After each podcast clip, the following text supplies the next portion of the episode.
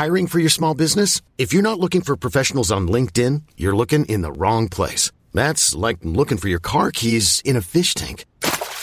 LinkedIn helps you hire professionals you can't find anywhere else, even those who aren't actively searching for a new job but might be open to the perfect role. In a given month, over 70% of LinkedIn users don't even visit other leading job sites. So start looking in the right place. With LinkedIn, you can hire professionals like a professional. Post your free job on linkedin.com slash achieve today. Bonjour à toutes et à tous, c'est Bart et je suis ravi de vous accueillir pour ce nouvel épisode du podcast Extraterrien, le podcast qui interviewe des sportifs hors du commun. Le but de ce podcast est de vous partager leurs secrets, leur vie et d'en apprendre beaucoup plus sur eux afin d'en tirer un maximum de conseils. Donc si vous aimez le sport, l'aventure, le développement personnel ou que vous aimez simplement vous inspirer de personnalités remarquables, alors ce podcast est fait pour vous. Juste avant de commencer, j'ai quelques messages à vous faire passer. Si c'est la première fois que vous écoutez le podcast, je vous remercie d'être arrivé jusqu'ici. D'ailleurs, je vous recommande l'épisode avec Mathieu Torder qui a traversé l'Antarctique à seulement 27 ans. D'autre part, si vous ne le savez pas, j'ai beaucoup d'ambition avec ce podcast et je souhaite aller chercher des sportifs de plus en plus incroyables. Et j'aimerais vraiment interviewer vos sportifs préférés.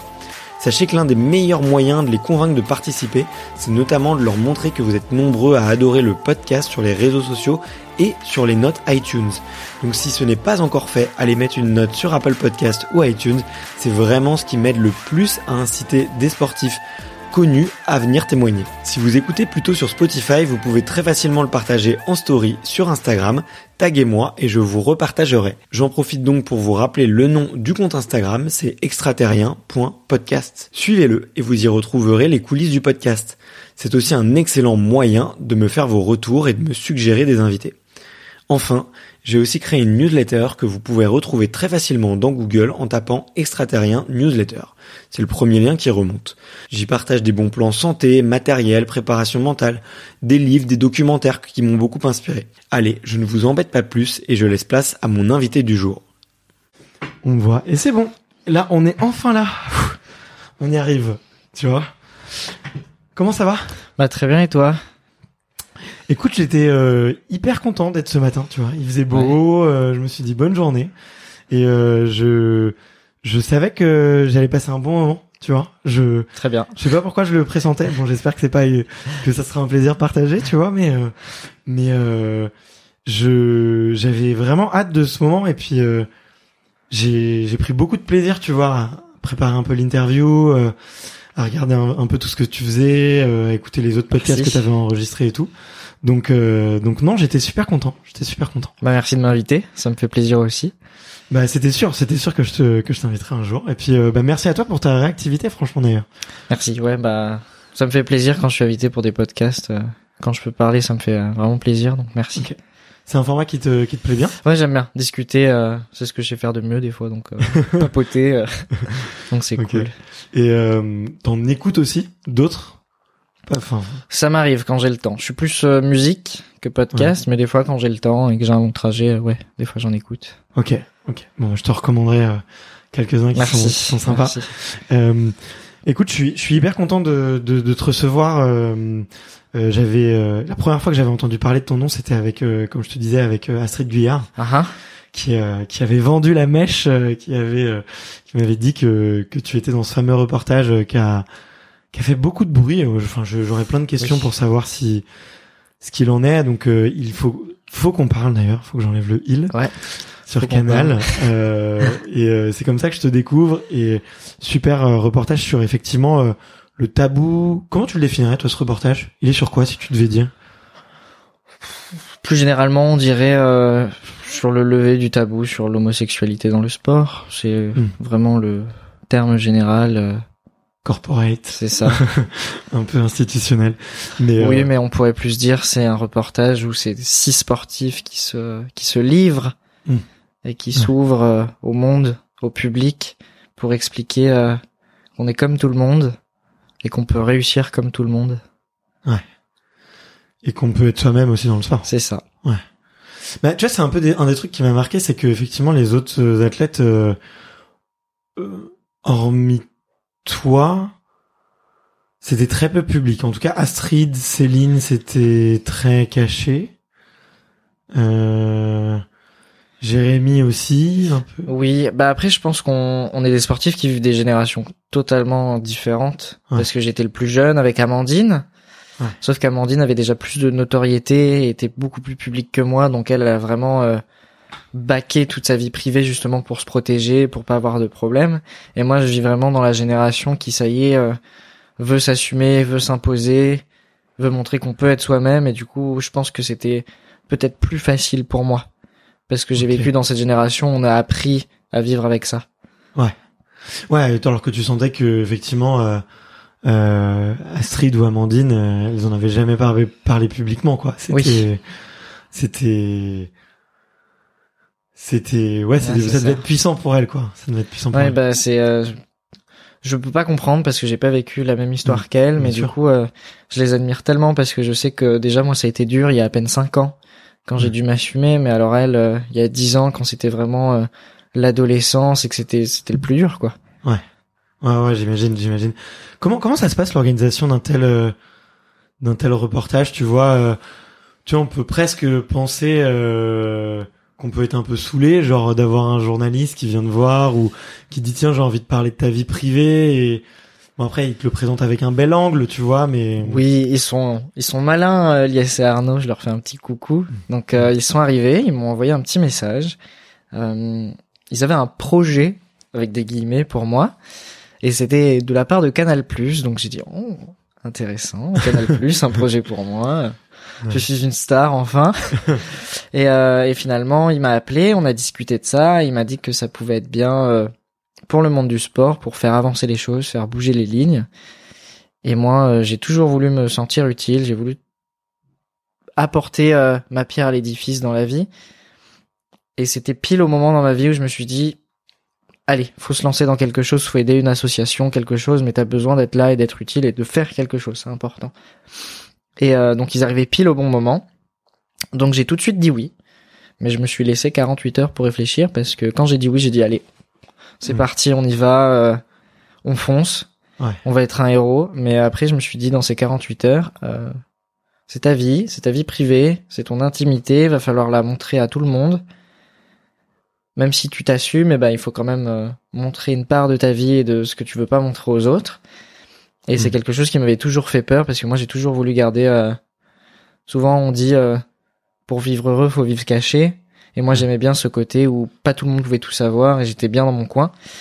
Du coup pendant 48 heures j'ai un peu ruminé, j'ai un peu pensé, j'étais un peu un peu vaseux pendant deux jours parce que ça me prenait toute mon énergie. Et j'ai discuté euh, avec mes amis, ma famille, mon copain, j'ai discuté de beaucoup de choses. Et là, j'ai dit bon allez, bah, on se lance quoi. C'est important parce que du coup, ça se trouve il y a un petit Kevin qui fait euh, du patinage, de la danse, euh, du volleyball, euh, n'importe quel sport et qui a besoin que je parle pour l'aider. Ouais. Donc 48 heures après, j'ai renvoyé un petit message à Lies et Arnaud et je leur ai dit bon bah pour moi c'est tout ok, vous avez vraiment vous pouvez compter sur moi. Donc là c'est parti. On a fait les premières interviews. Donc au début c'était euh, vraiment du papotage, du blabla où on discutait pour euh, pour apprendre à se connaître parce que j'allais leur livrer ma vie donc il fallait que je me sente en confiance avec eux parce que sinon Bien ça sûr. pouvait pas bien se passer. Et euh, Lies et Arnaud sont deux personnes euh, adorables, la main sur le cœur. euh, ils sont incroyables, ils sont passionnés, c'est des gens tellement gentils que impossible de dire non pour ce genre de projet avec eux. Et le petit truc, c'était un projet top secret, top secret, top secret pour que ça fasse le plus de bruit possible quand ça allait sortir. bien sûr. Du coup, bah, le jour où on a fait les premières interviews, j'étais un peu curieux. J'ai dit, bah, c'est qui les autres sportifs? Histoire que je me sente moins seul, du coup. Parce que là, on se sent seul à ce moment quand il faut affronter la caméra et parler. Ouais, tu tu t'as pas rencontré les autres athlètes, C'est ça. euh, tu sais pas trop qui il y a, tu sais, Exactement. ça reste euh, flou aussi, tu vois le style qu'ils vont donner.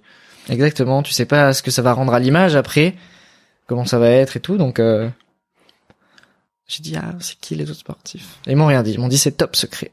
On peut pas en parler. Il y a que l'équipe euh, caméraman, euh, les deux journalistes et Canal qui savent qui, qui sont les sportifs. Ok, Je n'ai rien su. ok. Donc là, on fait. euh, Alors c'est flou dans ma tête le temps, mais je pense qu'on a fait euh, de euh, à peu près octobre, novembre, décembre. Je sais plus quelle année. 2020. Ouais. C'est sorti en 2021, le documentaire. Si ma mémoire est Hmm. bonne, oui. On a fait, euh, euh, Juin 2021. c'est ça. Donc Le on a 6 fait juin, je crois. octobre à décembre 2020 les interviews. Et ensuite, on a fait quelques images euh, janvier, février, mars. Et après, voilà, c'est sorti en juin. Donc, quand les images, pour moi, les, les- moi, ça s'est terminé très tôt parce que j'étais un des premiers à avoir euh, eu des interviews et à finir. Ok. Du coup, il y a eu beaucoup de temps entre la fin de mes interviews et le, la sortie du documentaire. Ouais. Donc, moi, dans ma tête, ça avait disparu. je ne me rappelais plus que j'avais fait ça. Ok. Donc une semaine avant le documentaire, je reçois un message en me disant bon bah la sortie du documentaire est dans une semaine, euh, c'est parti. Ok. Et là j'ai fait oh ah ouais ah oui c'est vrai que j'ai fait une interview, que j'ai parlé, que j'ai Ouais. Que j'ai dit des choses sur moi et que et là à ce moment-là je me rendais pas compte que ma voix et la voix des autres sportifs allait avoir de l'importance et que ça allait être aussi fort. Pour moi c'était un documentaire donc euh, voilà. Ok. Et, euh, et j'ai pas stressé, pas du tout. Sauf deux heures avant que le documentaire sorte. Toi, tu l'avais pas vu à ce moment-là. On l'avait toujours pas vu. Il y en a, les sportifs avaient reçu, on avait tous reçu euh, dans les 24 heures euh, un lien pour le regarder en avance, justement pour euh, pas se prendre le direct d'un coup euh, de plein fouet. Et moi, j'avais toujours pas regardé, je voulais pas trop. Et là, j'étais en sueur toute la journée. J'étais avec mon copain et ma meilleure amie dans les rues euh, de Paris. Parce que je voulais vraiment le, gar- le regarder en direct, mais pas tout seul. Je voulais qu'il y ait Ouais. des gens que je, sur qui je puisse m'appuyer. Hmm. Et là, ça a été dur. J'ai transpiré toute la journée. J'étais plein d'angoisse. J'étais euh, vif comme de l'eau de vaisselle. C'était, euh, c'était vraiment. Et euh, j'étais méchant. J'étais mauvais. On me posait une question, j'avais pas envie de répondre. Ouais. J'étais vraiment, c'était pas ma journée, hein. J'étais vraiment stressé, une bonne journée de stress. Et euh, une heure avant le documentaire, mon copain et ma meilleure amie me disent, bah, on va attendre quand même que ça sorte en direct. Et j'ai dit non, je veux le regarder maintenant, pour pas me prendre, comme j'ai dit, de plein fouet le direct. Ok. Et donc je l'ai regardé. J'ai bien pleuré tout le documentaire parce que le... les musiques, euh, ouais. la façon dont ça a été tourné, les images. euh, J'ai pu découvrir les autres sportifs aussi, et ça m'a beaucoup touché, parce qu'à chaque fois que je voyais une nouvelle tête, ben, je me mettais à pleurer. Euh, j'ai entendu du coup la voix de Lies et Arnaud durant, le documentaire, ce qui m'a refait pleurer, parce que je me suis remémoré l'interview. Ensuite, ben, j'ai parlé de ma vie, donc je me suis revu moi parler de ma vie, donc moi ça m'a fait encore plus pleurer. Donc j'ai passé une bonne heure à pleurer devant ma télé. Et ensuite, bah, c'est là que j'ai commencé à recevoir les messages des sportifs. Et c'est Lies et Arnaud qu'on crée un groupe WhatsApp avec nous six sportifs et les deux. Donc maintenant, on est un petit groupe d'amis qui s'écrit de temps en temps. On suit les exploits des autres, Très la vie des autres. À chaque anniversaire, on s'envoie un petit message. On s'envoie des petites nouvelles. Ça fait plaisir. Cool. Je sais que c'est des personnes sur qui je peux compter maintenant. Donc, euh, enfin, je, je suis content d'avoir croisé leur chemin. Ouais, bah, j'imagine, ouais.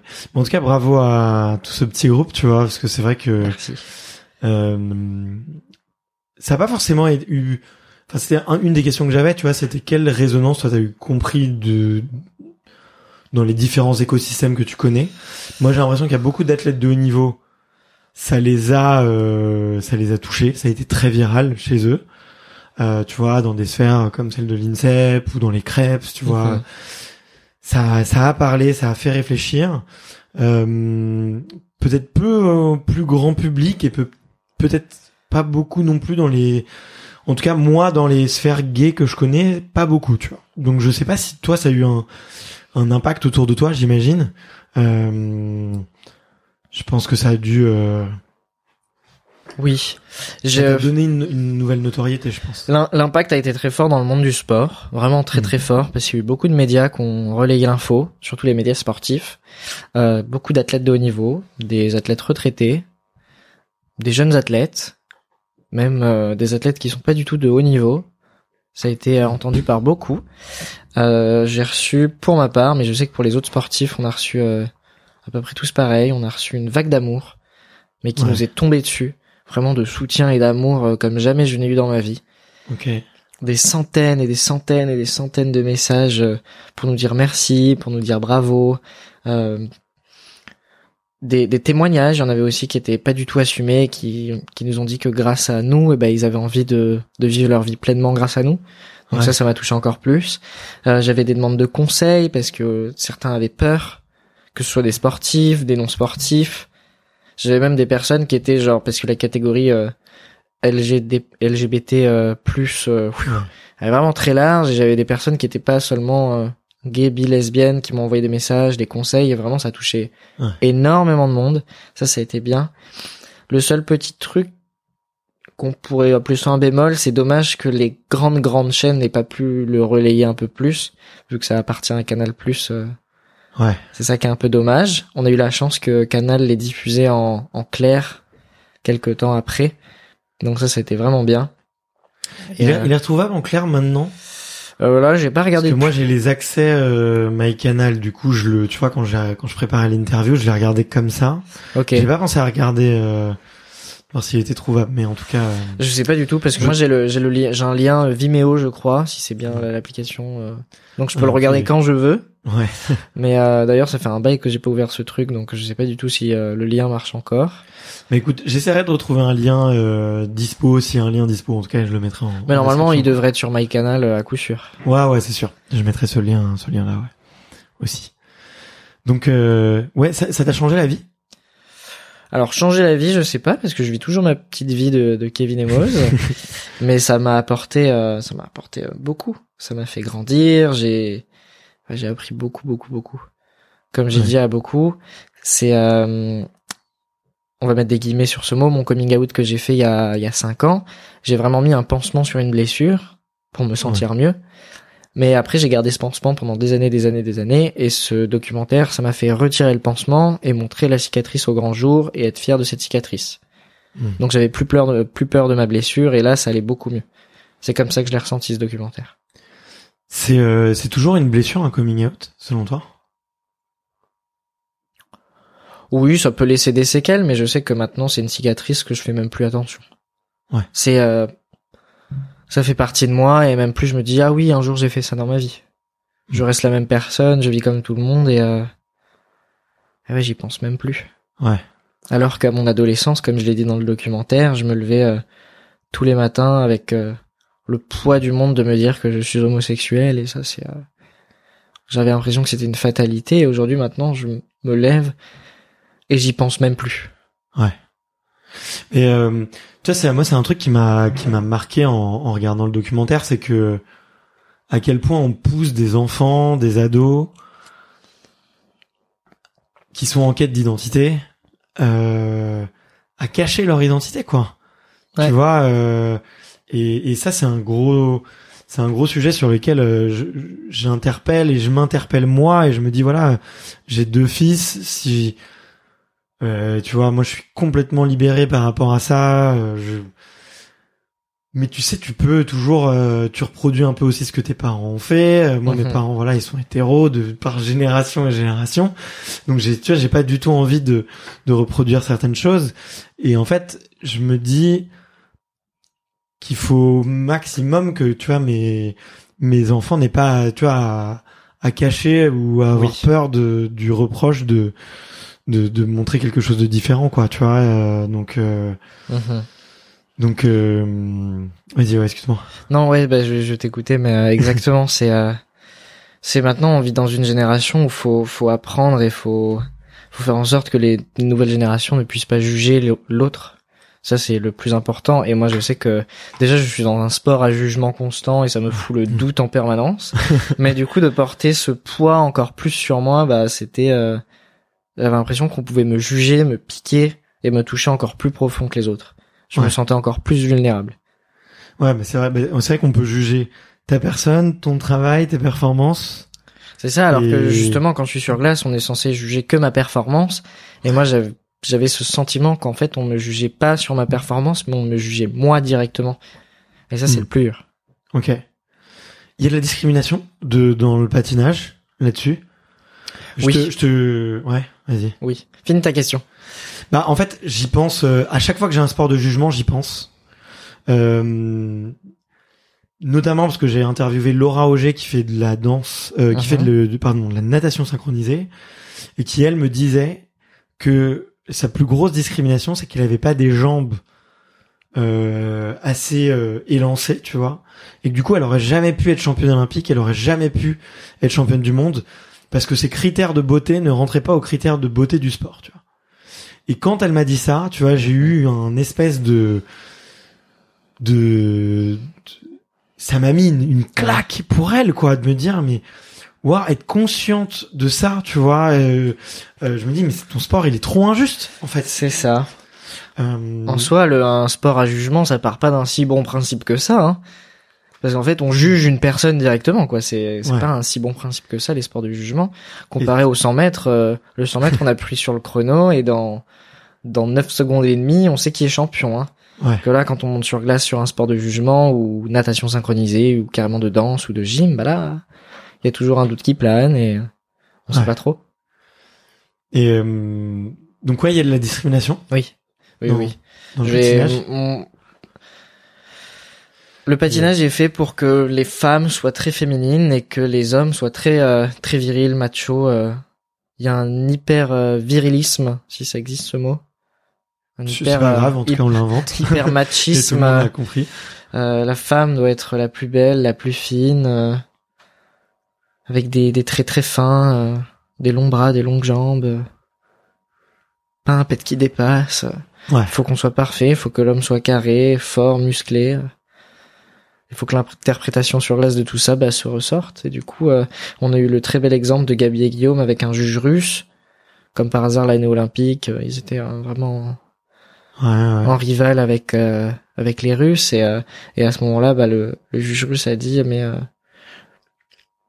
vu que Guillaume est homosexuel euh, on ressent pas la connexion entre les deux on peut pas faire Mhm. ça un homme une femme euh, c'est fait pour être ensemble et il faut qu'on ressente la connexion sur glace Ouais. et Gabi et Guillaume l'ont bien l'ont bien montré que enfin il y a plusieurs formes d'amour et qu'il y a pas besoin d'être hétéro euh, sur glace pour euh, pour décrire une forme d'amour. Il y a l'amitié, il y a l'amour euh, du patinage. euh, et eux, ils rentrent dans un personnage et ils arrivent à, des, à montrer tout ça. Et du coup, ça, c'était de l'homophobie euh, Ouais, volontaire et, et volant. C'était direct de la discrimination, euh, surtout venant d'un juge.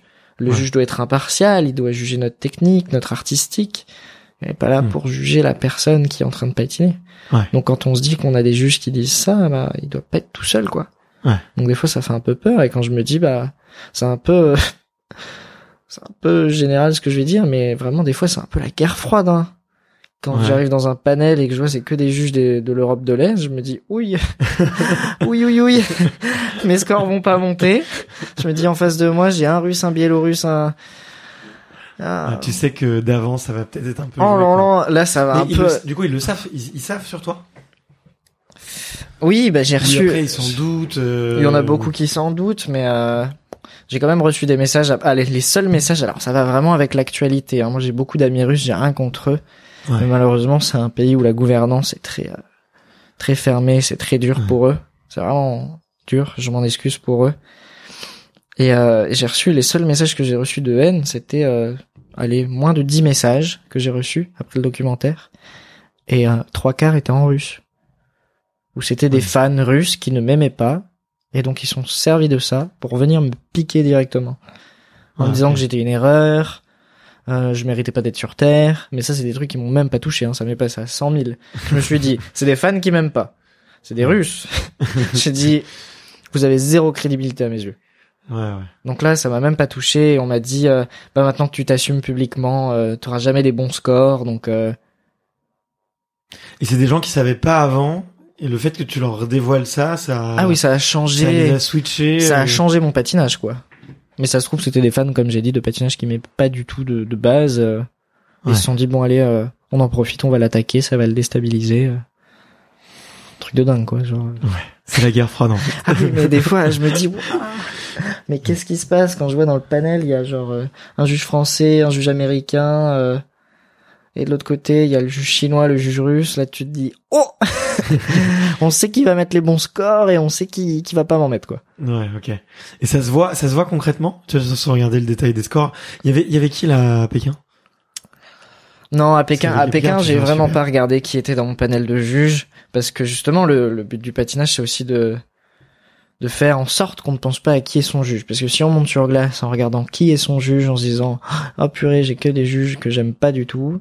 Ouais. Alors Parce que tu les connais tous en plus. Là, oui, ça sert à c'est tous les mêmes, ça sert à- en Alors des, fois, des fois on les connaît pas tous parce qu'il y a beaucoup de juges, mais souvent c'est les mêmes, euh, les mêmes petites têtes qui reviennent. Mais euh, mais si on monte sur glace en se disant ah c'est quel juge, les juges ne m'aiment pas, c'est vraiment un truc qu'on apprend très jeune dans le patinage. Il faut pas penser à ouais les juges sont méchants.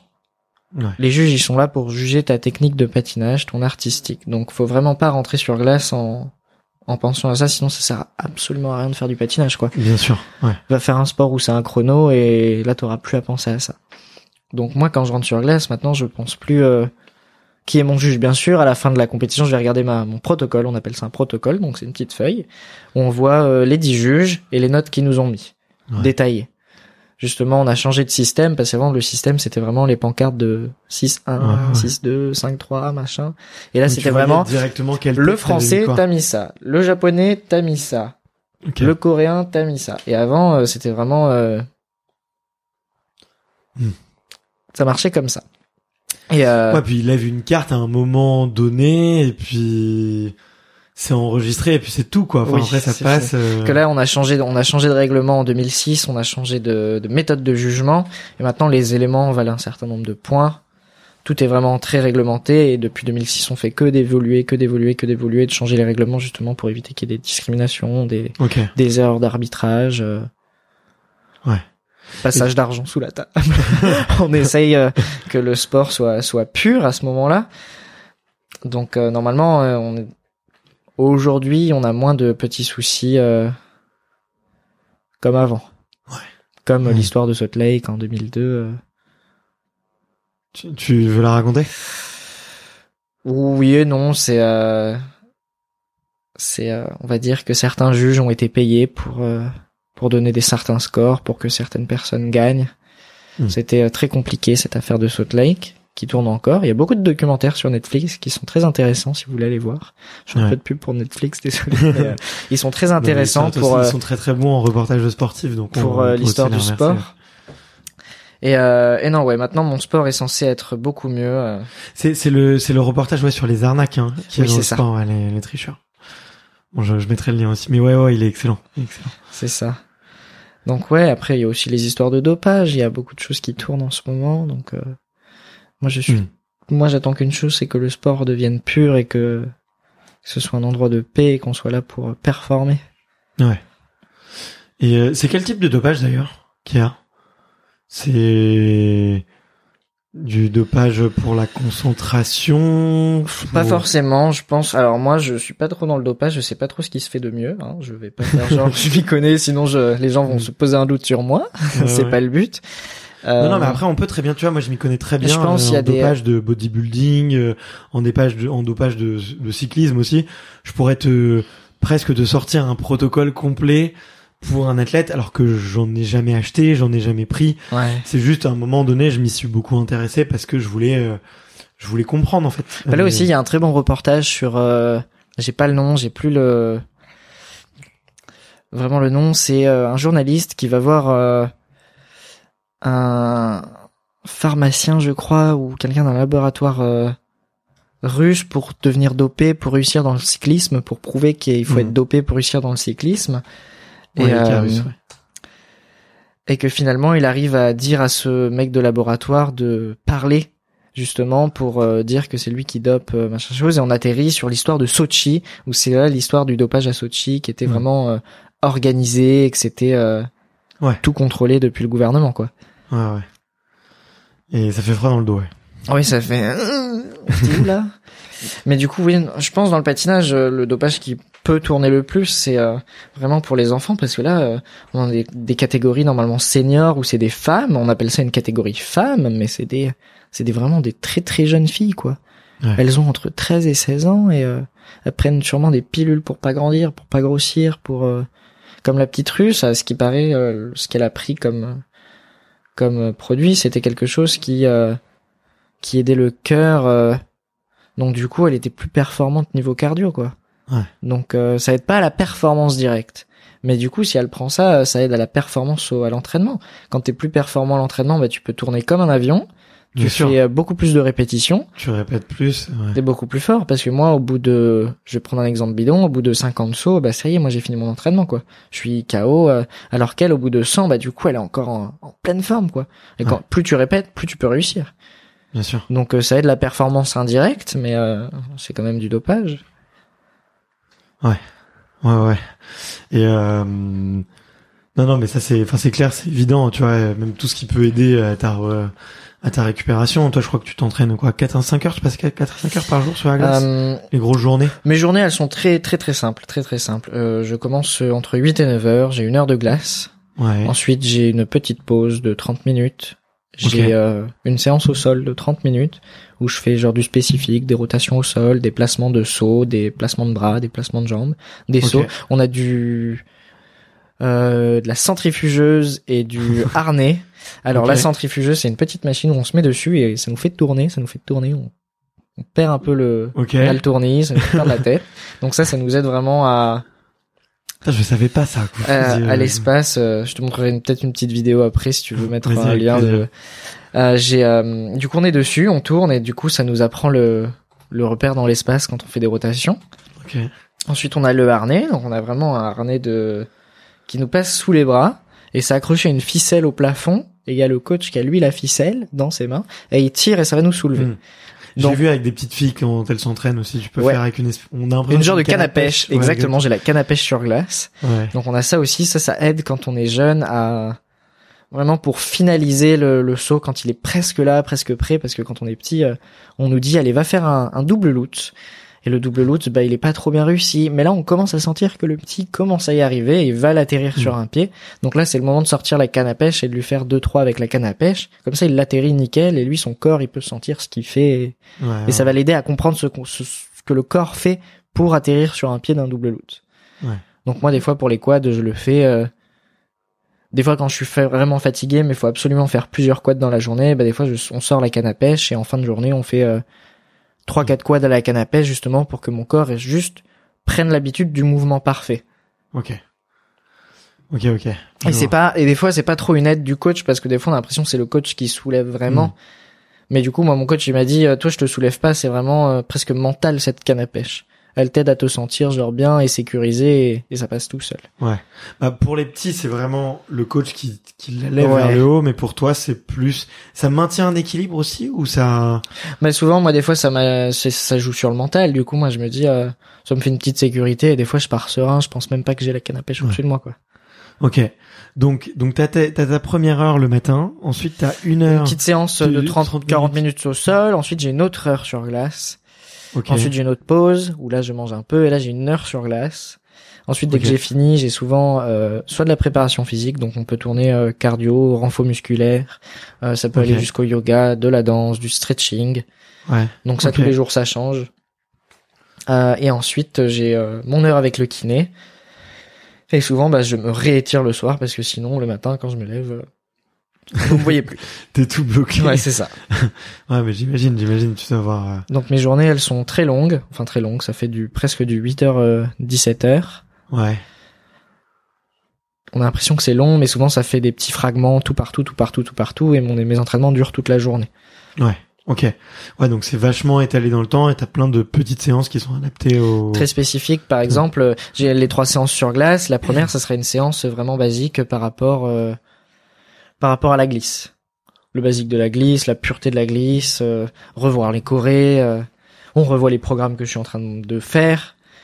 Donc ça, c'est une heure vraiment où on travaille sur ça. C'est très important. La deuxième, ce sera plus une séance, euh, soit des programmes, soit techniques. Donc la séance qui peut être programme, là, ça sera vraiment euh, bateau. C'est pas la séance la plus fun. C'est là où on met la musique du programme, on répète et on répète et on répète. Et là, on travaille le cardio sur glace. Et là, c'est pas, le, comme j'ai dit, le plus fun. Ouais. C'est même très très dur. Et ensuite, euh, que ce soit la deux ou la troisième séance, comme j'ai dit, la séance technique, là c'est vraiment une répétition euh, de technique euh, au max, on répète et on répète. Là c'est un peu moins difficile euh, que la séance cardio, mais euh, c'est vraiment de la répétition, du bâchage de, de technique, de saut. euh. Et euh, y a pas une, y a pas une lassitude qui se crée dans l'entraînement de refaire. Euh, je sais pas combien de fois. Imaginons pour les jeux là. On prend le- l'exemple concret des jeux. Uh-huh. Euh, T'as explosé de joie d'ailleurs euh, au moment de l'annonce des résultats. Euh, Oui. sur nous. C'était euh, c'était fun quand j'ai vu Et- les scores. Et, et, hum, c'était pas ton record perso, tu vois? T'as fait 93, c'est très bon, mais euh, C'était alors c'est très bon 93, mais je vais pas dire très bon parce que je peux faire plus. C'est bien.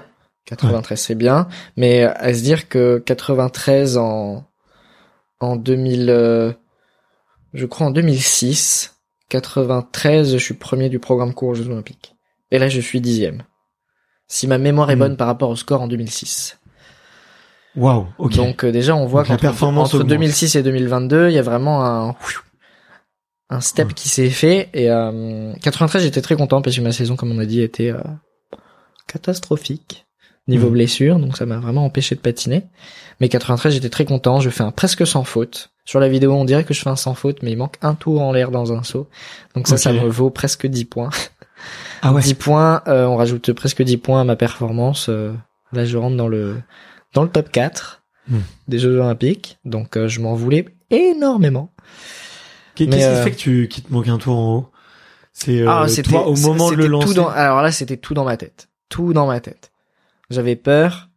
Donc je fais le premier élément, je fais un quadruple boucle piqué, triple boucle piqué en combinaison. Donc c'est quatre tours en l'air, je ratterris, je refais directement trois tours en l'air. Donc là c'est c'était euh, assez compliqué pour moi. Je le réussis. Je me dis la difficulté elle est finie. Ça y est, tu peux un peu te détendre. Le programme est bien parti. Et là deuxième élément, c'est élément c'est un quadruple salco. Je pars, mais dans ma tête j'avais extrêmement peur parce que j'ai jamais fait de salco en compétition, de quadruple salco, j'ai jamais réussi. J'ai jamais vraiment tenté, donc c'était vraiment un truc très nouveau, mais je voulais absolument genre faire de la grosse technique pour monter le plus haut dans le classement au jeu. Et mentalement, j'ai lâché et en l'air dans le saut. Alors un saut, ça dure une fraction de seconde. Hein. C'est euh, on saute, on atterrit. Hop, ça se passe Ah comme ouais. ça. Et entre temps, on a fait les quatre tours. Et en l'air, je me rappelle de la position de tous les membres de mon corps, du bout des pieds à ma tête. J'ai tout senti, en, par- en passant par les épaules, le cou, le bassin, le dos. J'ai tout senti. Et euh, et en l'air, je me suis dit, un, un, on part pas sur quatre tours. Si tu pars sur quatre tours, tu vas tomber. Et si tu tombes, tu prends moins un sur la note finale. Tu prends des GOE négatifs. Les GOE, c'est le petit bonus qu'on accorde à un élément quand il est Ouais. bien réussi. S'il est raté, bah, on prend des GOE négatifs. Ok. Donc là, ton élément qui vaut un quadruple salco, ça vaut euh, aux alentours entre 8 et 12 points. Là, euh, du coup, on va dire 10. GO négatif, bah déjà on enlève un point, ça vaut 9. GO négatif, on enlève 4 points, euh, ça vaut euh, ça vaut plus rien quoi, ça vaut 4 points et demi. euh. Ouais. La note artistique elle va être dégueu parce que du coup il y a une chute. Donc en artistique, un patineur qui tombe, on peut pas lui mettre des, des bons scores en artistique. Ok. Du coup là j'ai dit Ah, tout ça en l'air, hein. Ça dure une fraction de seconde. Hein. Donc j'étais là, bien groupé, et là j'ai dit Ah, mais si je tombe, qu'est-ce qui se passe quoi? Et là Ok. j'ai dit mais la note artistique va en prendre un coup, la note technique va en prendre un coup, la note finale va avoir moins un. C'est euh... et là j'ai dit tu fais un salco et triple salco c'est le plus simple des triples à faire. Du coup c'est celui qui vaut le moins de points. Ok. Du coup, j'ai dit, mais si tu fais un triple salco, ça vaut pas beaucoup. Et inconsciemment, dans ma tête, je me suis dit, privilégie le, le programme euh, sans faute, clean, sans chute, Mhm. avec un élément peut-être plus facile. Mais là, si je le fais bien, parce qu'un triple salco, du coup, je vais le faire nickel. Parce qu'un triple Ouais. salco, je le fais depuis que j'ai 12 ans. Donc, euh, j'en ai 24, je me dis, ah, ça, je vais le faire nickel, tu vois. Donc, là, je fais le, le triple salco, j'atterris, bah, il y avait de la vitesse, il y avait de la hauteur, donc, bah, j'ai pris des jeux positifs sur ça. Donc, un salco qui vaut pas beaucoup de points, j'ai quand même à le monter en score, et du coup, j'ai gagné un petit peu de points. Même si j'en ai plus perdu que gagné. Ok. Et finalement, bah, c'est grâce à cette petite intelligence de me dire ne tente pas cette difficulté que j'ai pu sauver les 93 points. Parce que là, si je fais la chute, on aurait été à 87, voire 85. Et 85 points, j'aurais fini 18ème. Ouais. Là, c'était euh, Beaucoup moins bien. fini. Je sais pas si j'aurais été 18ème, mais j'aurais pas été dans le top 10. Donc, euh, Ouais, ouais. Ok, bon c'est c'est beaucoup plus clair. Je, attends, je, je retiens ma question parce que ma question c'est de savoir est-ce qu'il n'y a pas de la lassitude dans tout ça. Ah Mais oui, juste ça, avant- je me suis perdu. Tu vois comme euh, ça m'arrive, euh, t'inquiète aussi. Mais, mais du coup comme clairement on a parlé de points, de programmes courts, de programmes libres, est-ce que tu peux peut-être ah, de expliquer de manière un peu simple pour les auditeurs comment est-ce que ça fonctionne en gros? Il y a Oui. combien de juges? Vous avez deux passages, je crois qu'il y a cinq ou six juges? Il y a deux Ah, il y a- passages. Il y en a vraiment plus que ça des juges. On a vraiment a un notes banc de juges devant nous. euh. Alors, le patinage artistique. Euh, tout d'abord, on a toujours deux programmes. Petit cours par Kevin Emos. On a deux programmes Le- à présenter. Leçon On a deux programmes à présenter. euh, le programme court 1. et le programme libre. Le programme court de, dure environ 2 minutes 50 D'accord. et le programme libre environ 4 minutes 10. Ok. dans Qu'est-ce le- qui les différencie Alors, dans le programme court, on a des éléments qui sont un peu plus imposés que dans le programme libre. Ok. Et on a trois sauts, trois pirouettes, une step à faire. Donc ça fait sept éléments dans le programme court. Ok. Et dans le programme libre, on en a environ 12, 13 éléments à faire. D'accord. Donc déjà, dans le libre, il y a le double à faire à peu près. Donc il est un peu moins libre. Et dans le- effectivement. Dans le, bah, Ouais. on est libre de choisir ce qu'on veut faire dedans. Les sauts qu'on peut faire. Même si on a beaucoup de règlements, énormément de règlements, donc euh, Ok. c'est un peu tricky, donc on peut pas faire tout ce qu'on veut tout le temps. On a sept sauts à faire dans le programme libre, trois pirouettes, une step et une choréo-séquence. Alors que dans le programme court, ces éléments-là sont imposés. Ces éléments-là sont imposés, donc il faut absolument faire un axel, faire une combo, il faut que la combo ne soit pas le même saut qu'on vient de faire, Ok. etc., etc. Normalement, les pirouettes, c'est des positions imposées, même si en senior, maintenant, c'est beaucoup moins imposé qu'en junior. Donc voilà, on a deux programmes à faire. On commence toujours par le programme court. Et combien de temps vous le savez à l'avance qui est imposé C'est tout Ah, le temps, on le, temps, on tout le temps sait l'année avant. Donc là, pour les jeux, vous saviez à l'avance Un que an le avant. programme court, Mais de toute façon, c'était euh, tac tac tac. les règlements n'ont pas changé pour les programmes courts depuis 10 ans, donc on sait toujours que c'est toujours la même chose. D'accord. Donc euh, c'est le, c'est le même imposé depuis 10 ans pour nous. Il y a que en danse sur glace où chaque année ils rechangent la danse imposée. Ça peut être une année un tango, l'année prochaine un, un blues, un foxtrot. euh, je sais pas s'il y a un foxtrot en danse sur glace. Je dis un peu des bêtises, mais euh, Euh, les patterns sont changent chaque année en danse sur glace. D'accord. Ok. C'est ce qui nous différencie. Et eux en danse sur glace ils ont pas de saut. Et eux c'est beaucoup plus imposé qu'en artistique. D'accord. Ok. Donc très clair. Donc on a, on commence toujours par le programme court. Euh, le programme court, souvent, on commence la compétition, on est entre 30 à 50 patineurs grand maxi. Ouais. Et euh, après l'issue du programme court, on prend le top 24 et le top 24 va pouvoir aller faire le programme libre. Donc ceux qui ne font pas dans le top 24, du 25 au 50e, voilà, éliminés. Ok. C'est fini pour eux, fin de compétition. Donc c'est pour Ça ça, on appelle ça le cut. Et le cut, des fois, il fait très très peur. Et une année, je finis 25e à un championnat d'Europe. J'étais parti favori pour la médaille d'or. Et Ouais. je me chie dessus. C'était vraiment pas bien. J'ai eu très très peur. Et là, je me foire. Je fais trois chutes. euh, Ouais. Un truc horrible. 25e. Ouais. Fin de compète. Fini pour moi. Bam. Tu me raconteras juste après ce qui s'est pu se passer dans ta tête. Oui. mais, euh, euh, le donc t'as t'as ce cut, t'as ces deux programmes. Euh, t'as parlé de notes artistiques C'est ça. et de notes de glisse. Donc euh, dans que ce soit programme court ou programme libre, on serait toujours jugé de la même façon. Les règlements Ok. sont pareils pour les deux programmes. Donc on va commencer par euh, par l'artistique, tiens, pour une fois. Normalement, en- dans le protocole, comme j'ai dit, c'est une petite feuille où on voit nos scores à la fin. Il y a la note technique en haut, la note artistique en bas. Donc la Donc, note il deux, artistique, il y a deux notes en fait. c'est ça. Il y a deux notes qui vont se créer. Euh, L'artistique est en cinq catégories. Ok. Alors je sais plus si je vais les décrire assez bien parce qu'elles ont un peu changé les termes. Donc normalement il y a la musicalité, Ouais. si on fait les choses en musique, si on correspond bien à la musique. On a l'interprétation du programme, de l'histoire qu'on veut raconter, de ce qu'on fait. On a les skating skills. Alors les skating skills, c'est la base de patinage. Si on plie bien les genoux, si on est bien dans nos pieds, si on arrive à faire des petits mouvements avec les pieds, euh, Ok. si on est habile de nos pieds, c'est vraiment le skating skills. Très simple. Ok. Si on fait plein de retournements difficiles, euh, si on fait plein de choses avec nos pieds. Ensuite, on a les transitions. Alors les transitions, c'est tout ce qu'il y a entre nos éléments techniques. Parce que si on fait un saut, on se balade sur glace, on va à l'autre saut. On se balade sur glace, on va à l'autre saut. Le programme est dit vide parce que du coup, on n'a pas de transition entre les sauts. D'accord. Ok. Donc la transition, ça va faire partie de l'artistique. Donc c'est pour habiller le programme pour qu'il y ait une chorégraphie complète. Ok. Et la dernière, c'est la performance exécution. Ouais. La performance exécution, c'est on doit démarrer le programme. Si on démarre avec une choré qui démarre à 100% et qui est euh, qui tabasse euh, qui tabasse bien, si à la fin on est toujours dans le même rythme et que ça tabasse bien, ça veut dire qu'en performance on est euh, on a un athlète quoi. C'est c'est ouf. Donc la performance, ça rentre en compte. Par exemple, la performance, la note, elle peut descendre. Si on démarre le programme, on réussit les quatre sauts et les trois derniers sauts, on les chute. Ça veut dire qu'en cardio performance, bah, Hmm. on n'est pas si ouf que ça. Ouais. Donc voilà, ça c'est nos c'est nos cinq notes artistiques. Les juges nous nous mettent un score de de 0 à 10. Il y a un facteur qui est de 1 8, je crois. C'est quoi le facteur? C'est pour que ça tourne ça. Alors les facteurs, ils sont un peu durs à, comp- à comprendre. Ça multiplie le nombre de points, je crois, par 1 8 et après ça donne un score. Ok. Et ça donne une moyenne sur euh, sur 10 à peu près. Ok. Donc moi en moyenne, je tourne entre euh, 8 des fois quand je suis vraiment pas dans mes bons jours, je suis à 7,50. Mais normalement, je tourne entre 8 et 9,50 quand je suis vraiment genre au top de ma forme. Ok. Ça m'arrive d'avoir des 9,75 et des 10 en interprétation et ça c'est euh, Ok. ça c'est vraiment trop bien.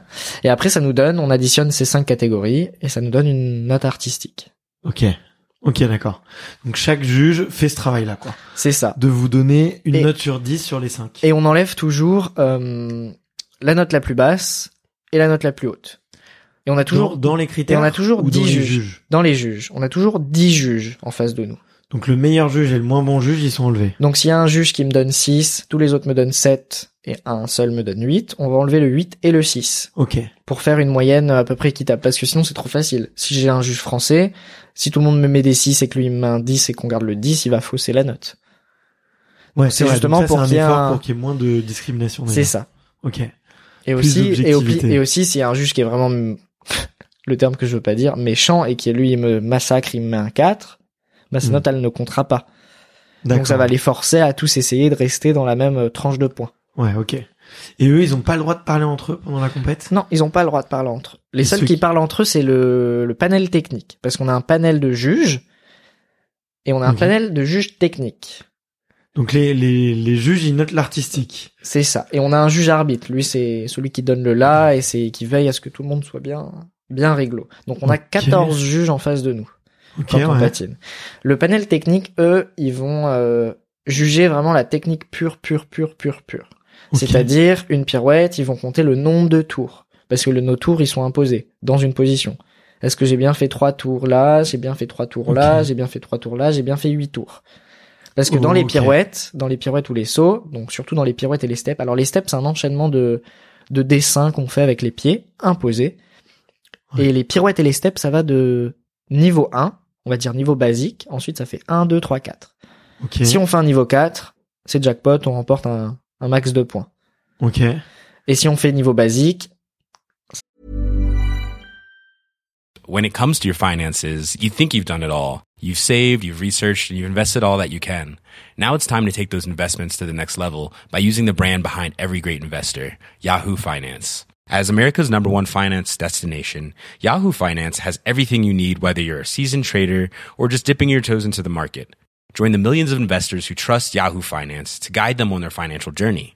For comprehensive financial news and analysis, visit yahoofinance.com, the number one financial destination, yahoofinance.com. ça vaut rien du tout.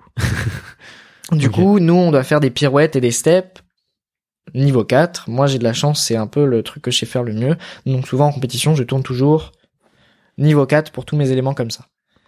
Ok. Donc eux, les juges, ils vont veiller et regarder précisément que je fasse tout bien avec mes pieds.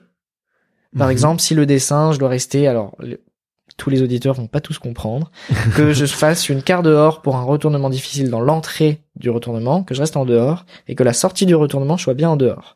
Si je change un peu de quart sur 3 cm, Ok. bah, ça ne compte plus. Donc les juges, eux, ils ont les yeux affûtés pour vérifier tout ce que je fais avec mes pieds. Waouh. Ok. Ok. Ok. Après, quand on fait du patin, les retournements, on sait les dire directement. C'est, euh, on s'entraîne tellement depuis longtemps, on les reconnaît euh, Ouais. 100 mètres au loin, quoi, avec du brouillard, je sais ce qu'ils font, quoi.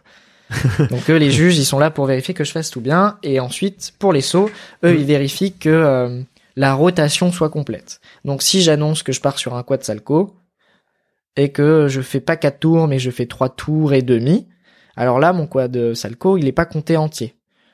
Donc là, il aura un, il aura un malus. Donc au lieu de valoir 9 points, il va valoir 7,50. Ok. Parce que tu dois annoncer ton programme avant. C'est ça, avant la compète, on remplit euh, une liste des Et éléments les juges les ont sous les yeux? C'est ça, Ok. pour bien comprendre Ok. tout ce qui se passe dans le programme.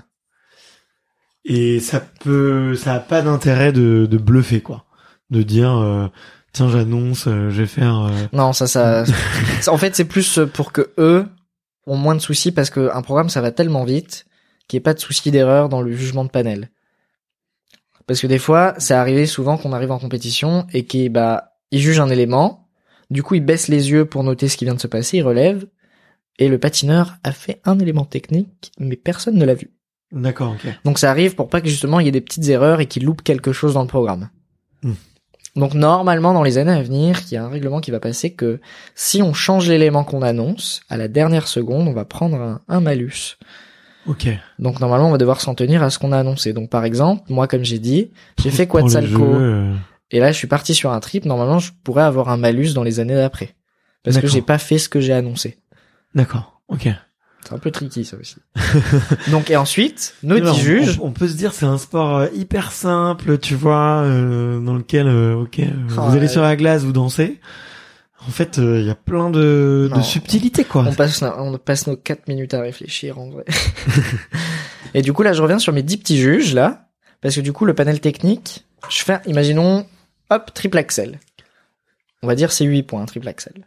Donc le juge ouais. technique, sur son ordi, eux ils peuvent parler entre eux, justement parce qu'ils vont discuter pour vérifier. Ils sont trois justement pour qu'il y ait toujours une majorité. Si deux juges disent ah bah moi j'ai vu ça entier, lui dit non, on va au bénéfice du patineur. Il y en a deux, ils ont dit oui, donc c'est oui.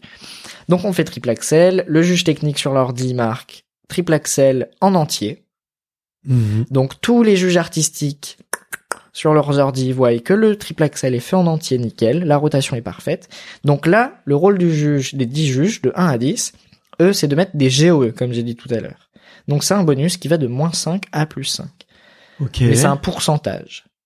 C'est pas genre 5 points. C'est un pourcentage. Donc, si je fais un triple axel, euh, tout basique, sans transition avant, sans transition après, pas trop de vitesse, mais c'est fait. C'est nickel, c'est fait. Et ben, le juge, il va mettre 0. 0, ça veut pas dire que c'est mauvais. 0, ça veut dire que c'est neutre. C'est fait. C'est fait, quoi. C'est fait. Moyenne, 10 sur 20. Voilà. si, par exemple, je fais une transition avant et euh, une transition après, il y a de la vitesse sans musique, je saute au moment où il y a un gros boom sur la musique, là c'est genre génial quoi. On remplit plein de critères, donc le juge va monter dans le positif. Ouais. On va mettre plus 3, plus 4, quand on est vraiment excellent, que c'est nickel parfait, plus 5. Donc là, les juges, ils font leur moyenne. Il y en a un, il va dire, bon, bah, moi, j'ai trouvé ça beau, mais c'était quand même pas beau, plus 2. L'autre a dit, moi, j'ai trouvé ça excellent, plus 3. L'autre va dire, pour moi, c'était le plus beau du monde, plus 5. Hmm. On enlève le GOE le plus bas, le GOE le plus haut. Ça fait une moyenne. Ça fait un pourcentage. Donc, le l'Axel qui valait 8 points, on rajoute les GOE, 9 points,25. Donc, moi, j'ai bonifié mon saut. Mhm. Est-ce que tu vois ce que je veux dire? Ouais, ouais, ouais, ouais, ouais. c'est un ouais, peu compliqué à tout comprendre. Non, non, non, mais attends, c'est, c'est déjà génial. En plus, on fait ça à l'o- à l'oral et tout, sans papier, sans rien et Ouais, tout. c'est euh, trop bien. Mais, euh, Et du coup, contre-exemple, l'Axel, 8 points, je le chute. ouais. il y a une chute. Donc, on met de côté, il y aura moins 1 sur la note finale. Mon Axel valait 8 points, tous les juges m'ont vu tomber. Obligatoire, tout le monde me met moins 5. Directement, parce qu'il y a une chute. Donc, l'Axel qui valait 8 points, on a atterri à genre euh, 3.50. Grosse catastrophe, quoi. On a perdu 5 points. Ok, d'accord. Ok. En se disant qu'il y a toujours le moins 1 de la note finale, ça vaut que 2,50. Ok. Là, ça fait mal, quoi. Ok, d'accord. Et en Ah, plus, et en plus, si l'axel est pas fait en entier, j'atterris l'axel à deux tours et demi au lieu de, bah non. Si j'atterris à trois tours et pas trois tours et demi parce que l'axel, il y a un demi-tour en plus vu qu'on part en Mhm. avant. Bah là, manque de rotation, il valait pas 8 points de base, mais genre 7,50. Avec Ok. tous les géos négatifs, blablabla, bla, bla, on descend en score et là, c'est catastrophique. Ok, d'accord. Ouais, donc en fait, les, les juges, ils font presque des mathématiques pendant le, pendant le truc. Et toi, quand on te dit, ouais, euh, t'as eu 93 à la fin de tes jeux, enfin, à la fin du programme court, tu sais pas du tout, euh, Je sais pas, tu sais pas, tu sais pas du tout le détail. Du coup, c'est pour ça qu'on te file justement le protocole avec, pour chacun des, des juges, qu'est-ce qui s'est passé, quelle note il t'a mis, quoi. c'est ça. Ah, Ok. Maintenant, j'ai tellement l'habitude, on a tous l'habitude que quand on voit 93, on sait à peu près ce qui s'est passé sur le protocole. Ouais, parce que toi, tu sais quelle figure t'as annoncé, fait quel point, ça. combien le montant a rapporté. D'accord, ok. Même les points des sauts, je les connais pas exactement.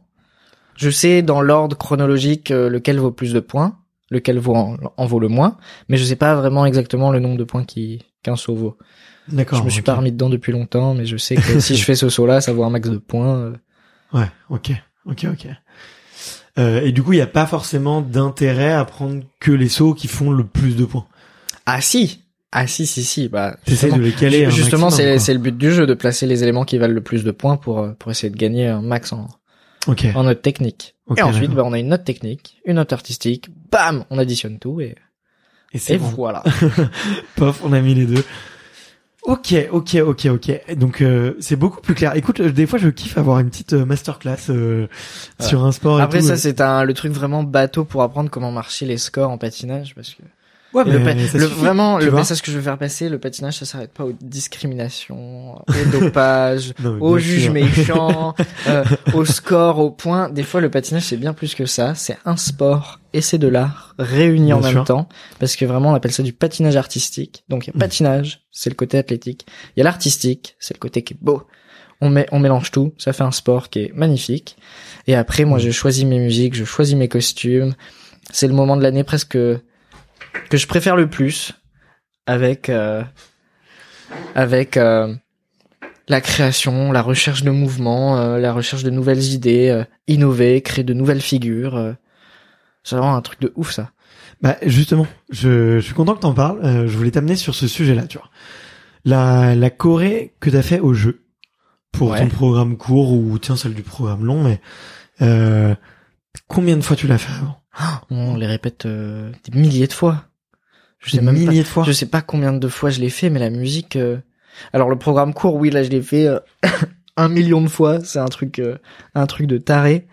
Euh, Celle sur Prince. Ouais, parce que je l'ai fait il y a trois ans. Ensuite, il y a eu l'année du Covid on n'a pas patiné. T'as le droit de garder comme ça une musique Oui. et de garder une Corée. Exactement. Ok. Donc, euh, je l'ai fait quand j'ai fait la finale du Grand Prix. Une, un- une finale de Grand Prix, c'est genre une finale de Coupe du Monde. Je finis troisième en Coupe du Monde. Je suis euh, Ok. au top de ma forme. Et après, il y a le Covid. euh, plus rien. Mhm. Ensuite, je reviens blessé.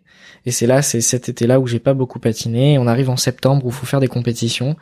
Mais le problème, c'est que j'ai pas eu le temps de m'entraîner. J'ai pas eu le temps de créer de nouvelles choses. Et là, on arrive, euh, faut présenter des nouveaux programmes et moi, j'ai pas pu le faire.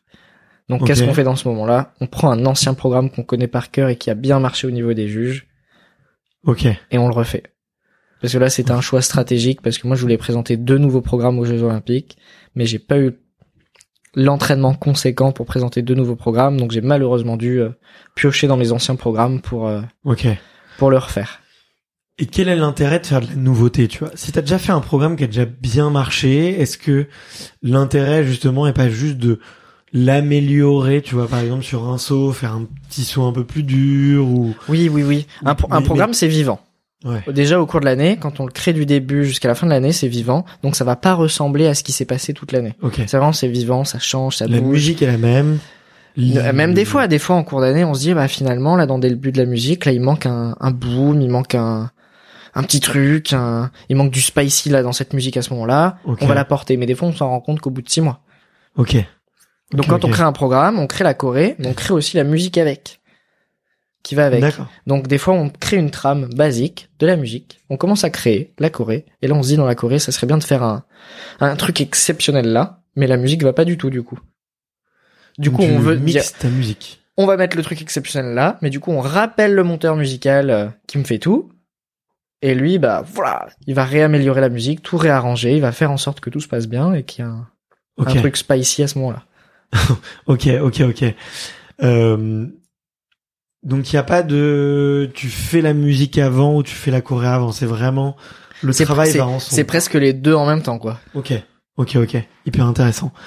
Euh, et donc tu, tu, comment est-ce que tu choisis les musiques? Comment est-ce que tu, comment est-ce que tu fais ta musique? Parce que c'est un métier euh, qui est complètement différent. Comment? Je, je pense que je prends quelque chose euh, qui m'inspire, sur lequel je peux performer et m'exprimer en même temps. Il faut choisir quelque chose qui plaise au public, au juge, quelque chose d'assez général que tout le monde puisse euh, imprégner. Parce que si je fais un truc trop personnel, bah ça sera jamais euh, assez partagé. perçu ouais. Moi, ce que j'aime dans le patinage, c'est que c'est une question aussi de partage. Donc, du coup, bah, on partage au juge. On va plus loin que la barrière. Faut que ça touche euh, le public. Faut que ça touche les téléspectateurs derrière les caméras. Donc, euh, ouais, c'est vraiment une question de partage. Et moi, quand je choisis une musique, je veux vraiment être capable de pouvoir m'exprimer dessus et de partager toutes les émotions que je peux. Ok, ok, ok. Euh, Et du coup, tu l'as fait écouter à des amis, tu l'as fait écouter avec tes coachs, tu Oui, souvent je comment, demande. comment euh, se, se fait ce travail justement avec la coach par exemple, ta coach? Alors ma coach, elle, elle est très intelligente, donc euh, elle, elle sait ce qui marche, ce qui marche pas. Elle a l'œil pour ça, elle a l'oreille pour ça. Donc euh, je lui envoie plein de musique, elle m'envoie plein de musique, on se met d'accord, on regarde, on choisit, on voit ce qu'on veut euh, changer, améliorer, parce que c'est important aussi de d'apporter du changement, parce que si on fait la même chose pendant plusieurs années, euh, c'est un peu redondant, donc euh, c'est pas Mhm. cool.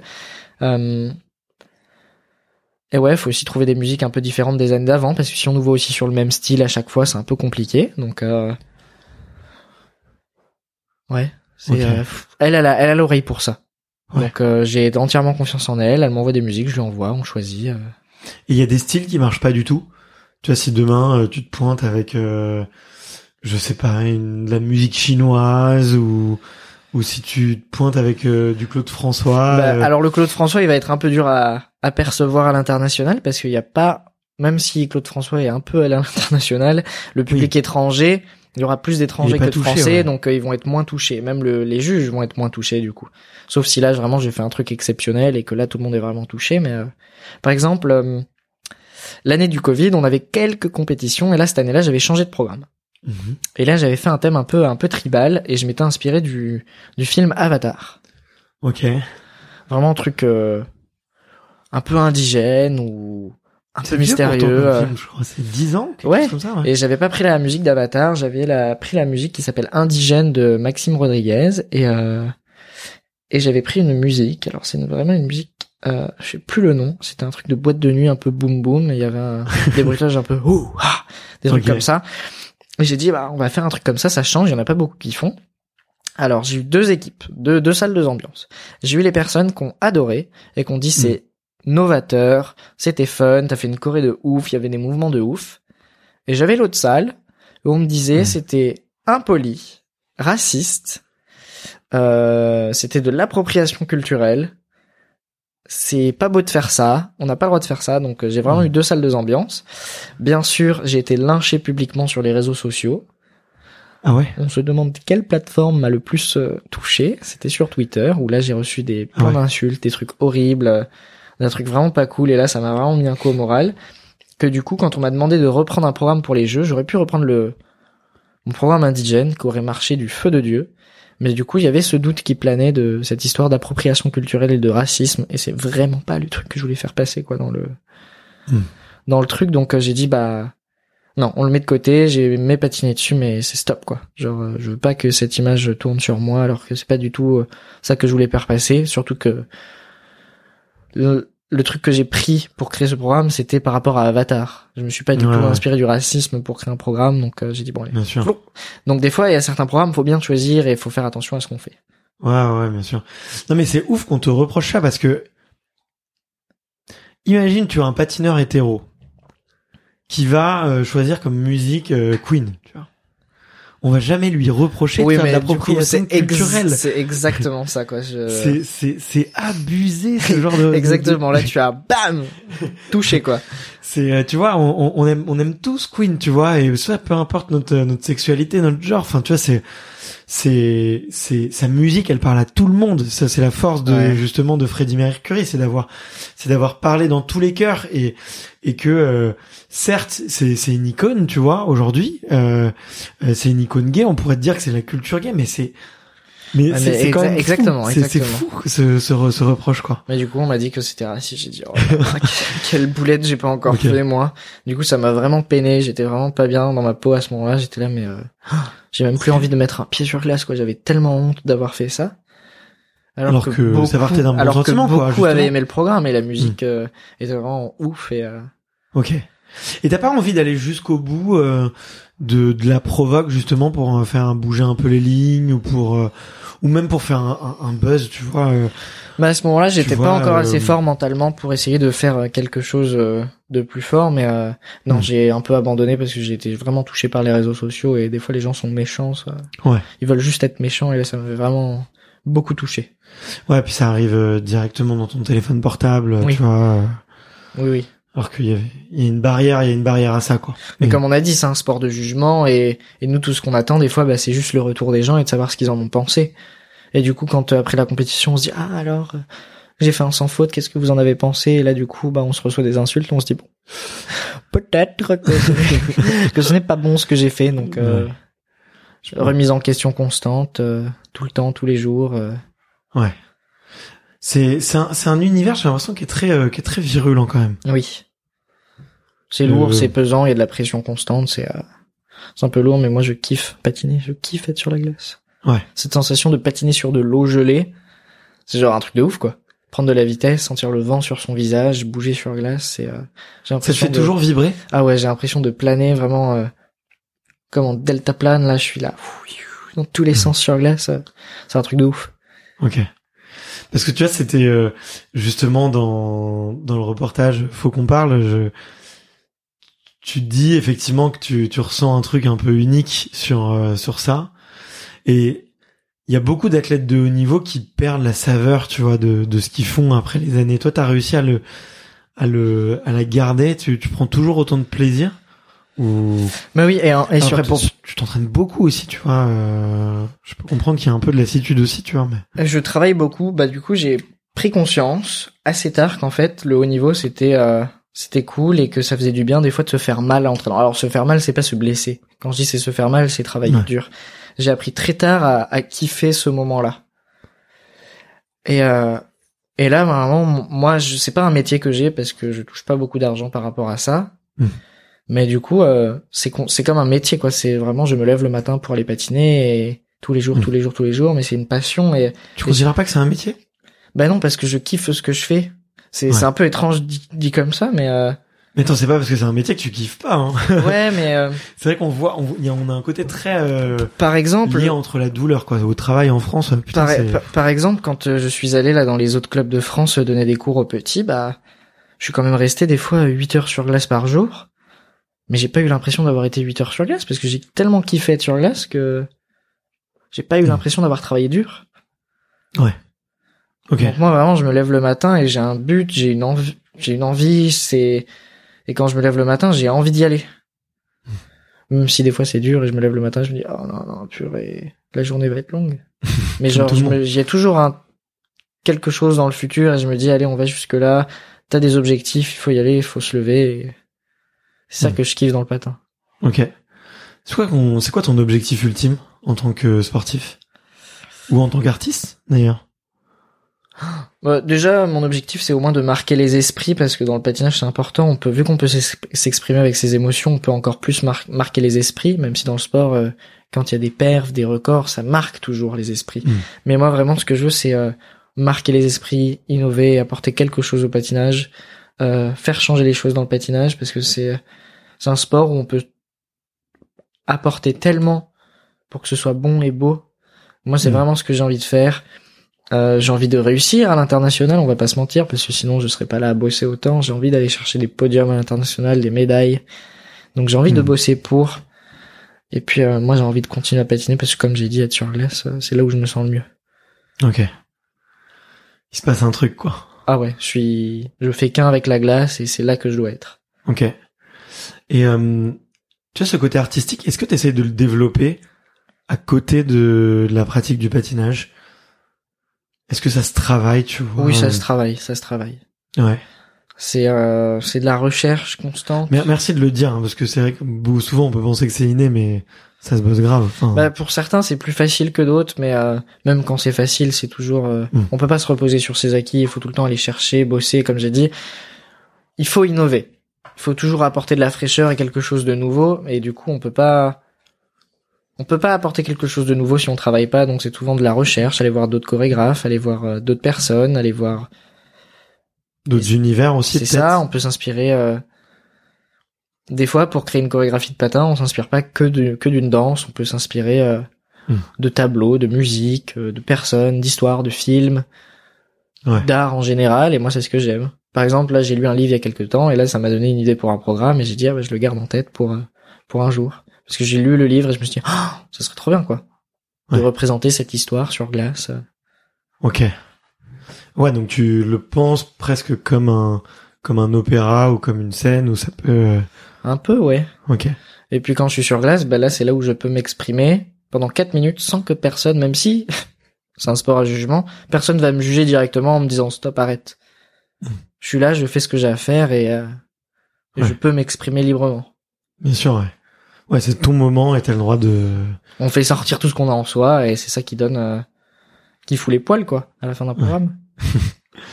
Et euh, je, je me demandais une question bête. euh, la, la tenue, c'est un truc important? Ah oui, c'est grave important. C'est euh, pour pour toi, euh, tu vois, qui patine, j'imagine. Il faut que tu sois bien dans ton dans ce personnage. Pour les juges aussi qui regardent, mais euh, déjà faut être à l'aise avec son costume. C'est un peu le le truc du quotidien. Si on se sent bien dans ses baskets, bah, Ouais. c'est un peu plus facile d'affronter la journée. Donc clair. déjà, faut se sentir bien dedans, confortable. C'est important d'être confortable. Hein. euh, faut se sentir beau, parce que des fois, quand on se sent beau, on se sent plus fort. Ouais. Ensuite, il faut le costume, ouais, bah, c'est ce qui va redonner aussi la petite touche à l'histoire, et ça sera aussi plus facile de rentrer dans dans le personnage ou pour le public de comprendre l'histoire. Donc c'est aussi important de choisir un bon costume. Euh, moi, c'est toujours dur. Par exemple, des fois, les costumes, on les change trois, quatre fois par an. Moi, la- la- l'année des jeux, en début d'année, j'avais un costume, ça a pas marché. On a fait un autre qui était bien. Avec le même programme et la même musique. C'est ça. Ok. On l'a on l'a remodifié, on a rajouté un peu de couleur dessus. Et finalement, on s'est dit les couleurs allaient bien, mais la forme du costume va pas du tout. Donc on a rechangé le costume pour les jeux. Ok. Donc on a changé trois à quatre fois de costume dans l'année. T'es finalement t'es avec un pantalon noir et une chemise un peu violette, c'est ça ou... C'est ça. Alors euh, pour le programme court, j'étais euh, J'ai l'impression que c'est une tenue de ville en fait, presque. Enfin un peu sympa, tu vois, quelqu'un qui sort quoi ou qui est en after. ouais, je, je l'ai- je l'aime beaucoup la tenue du programme after court. work, mais euh, C'est une c'est un pantalon noir tout basique avec une ceinture euh, noire. ouais. Très classe, très très beau. Et ensuite le haut, ça fait un genre de débardeur violet avec une chemise un peu euh, violette rosée. T'as un débardeur, ah, je savais pas. En pas dessous, c'est un débardeur. Ça se voit pas beaucoup parce qu'il y a les coutures qui cachent un peu. Et ensuite, j'ai du faux cuir devant pour faire une fausse ceinture sur la chemise pour la faire fermer. Euh, j'ai plein de pics sur les épaules en mode punk. euh, Ok. j'ai les manches relevées et tout. J'ai la Putain, chemise qui est un peu ouverte que ça- pas vu, ça moi, tu vois. bouge. Ah oui, genre elle est très détaillée. Quand on la zoome, me- quand on la zoome, il y a beaucoup de choses dessus.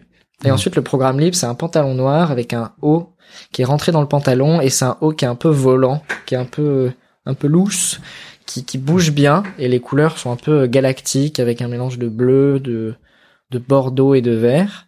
Et j'aime beaucoup la forme du, de ce haut Mm. qui bouge, qui est vivant. Les manches sont un peu larges et genre je suis tellement bien dedans. Ok. Genre je l'ai vraiment kiffé ce- cette tenue. Ok.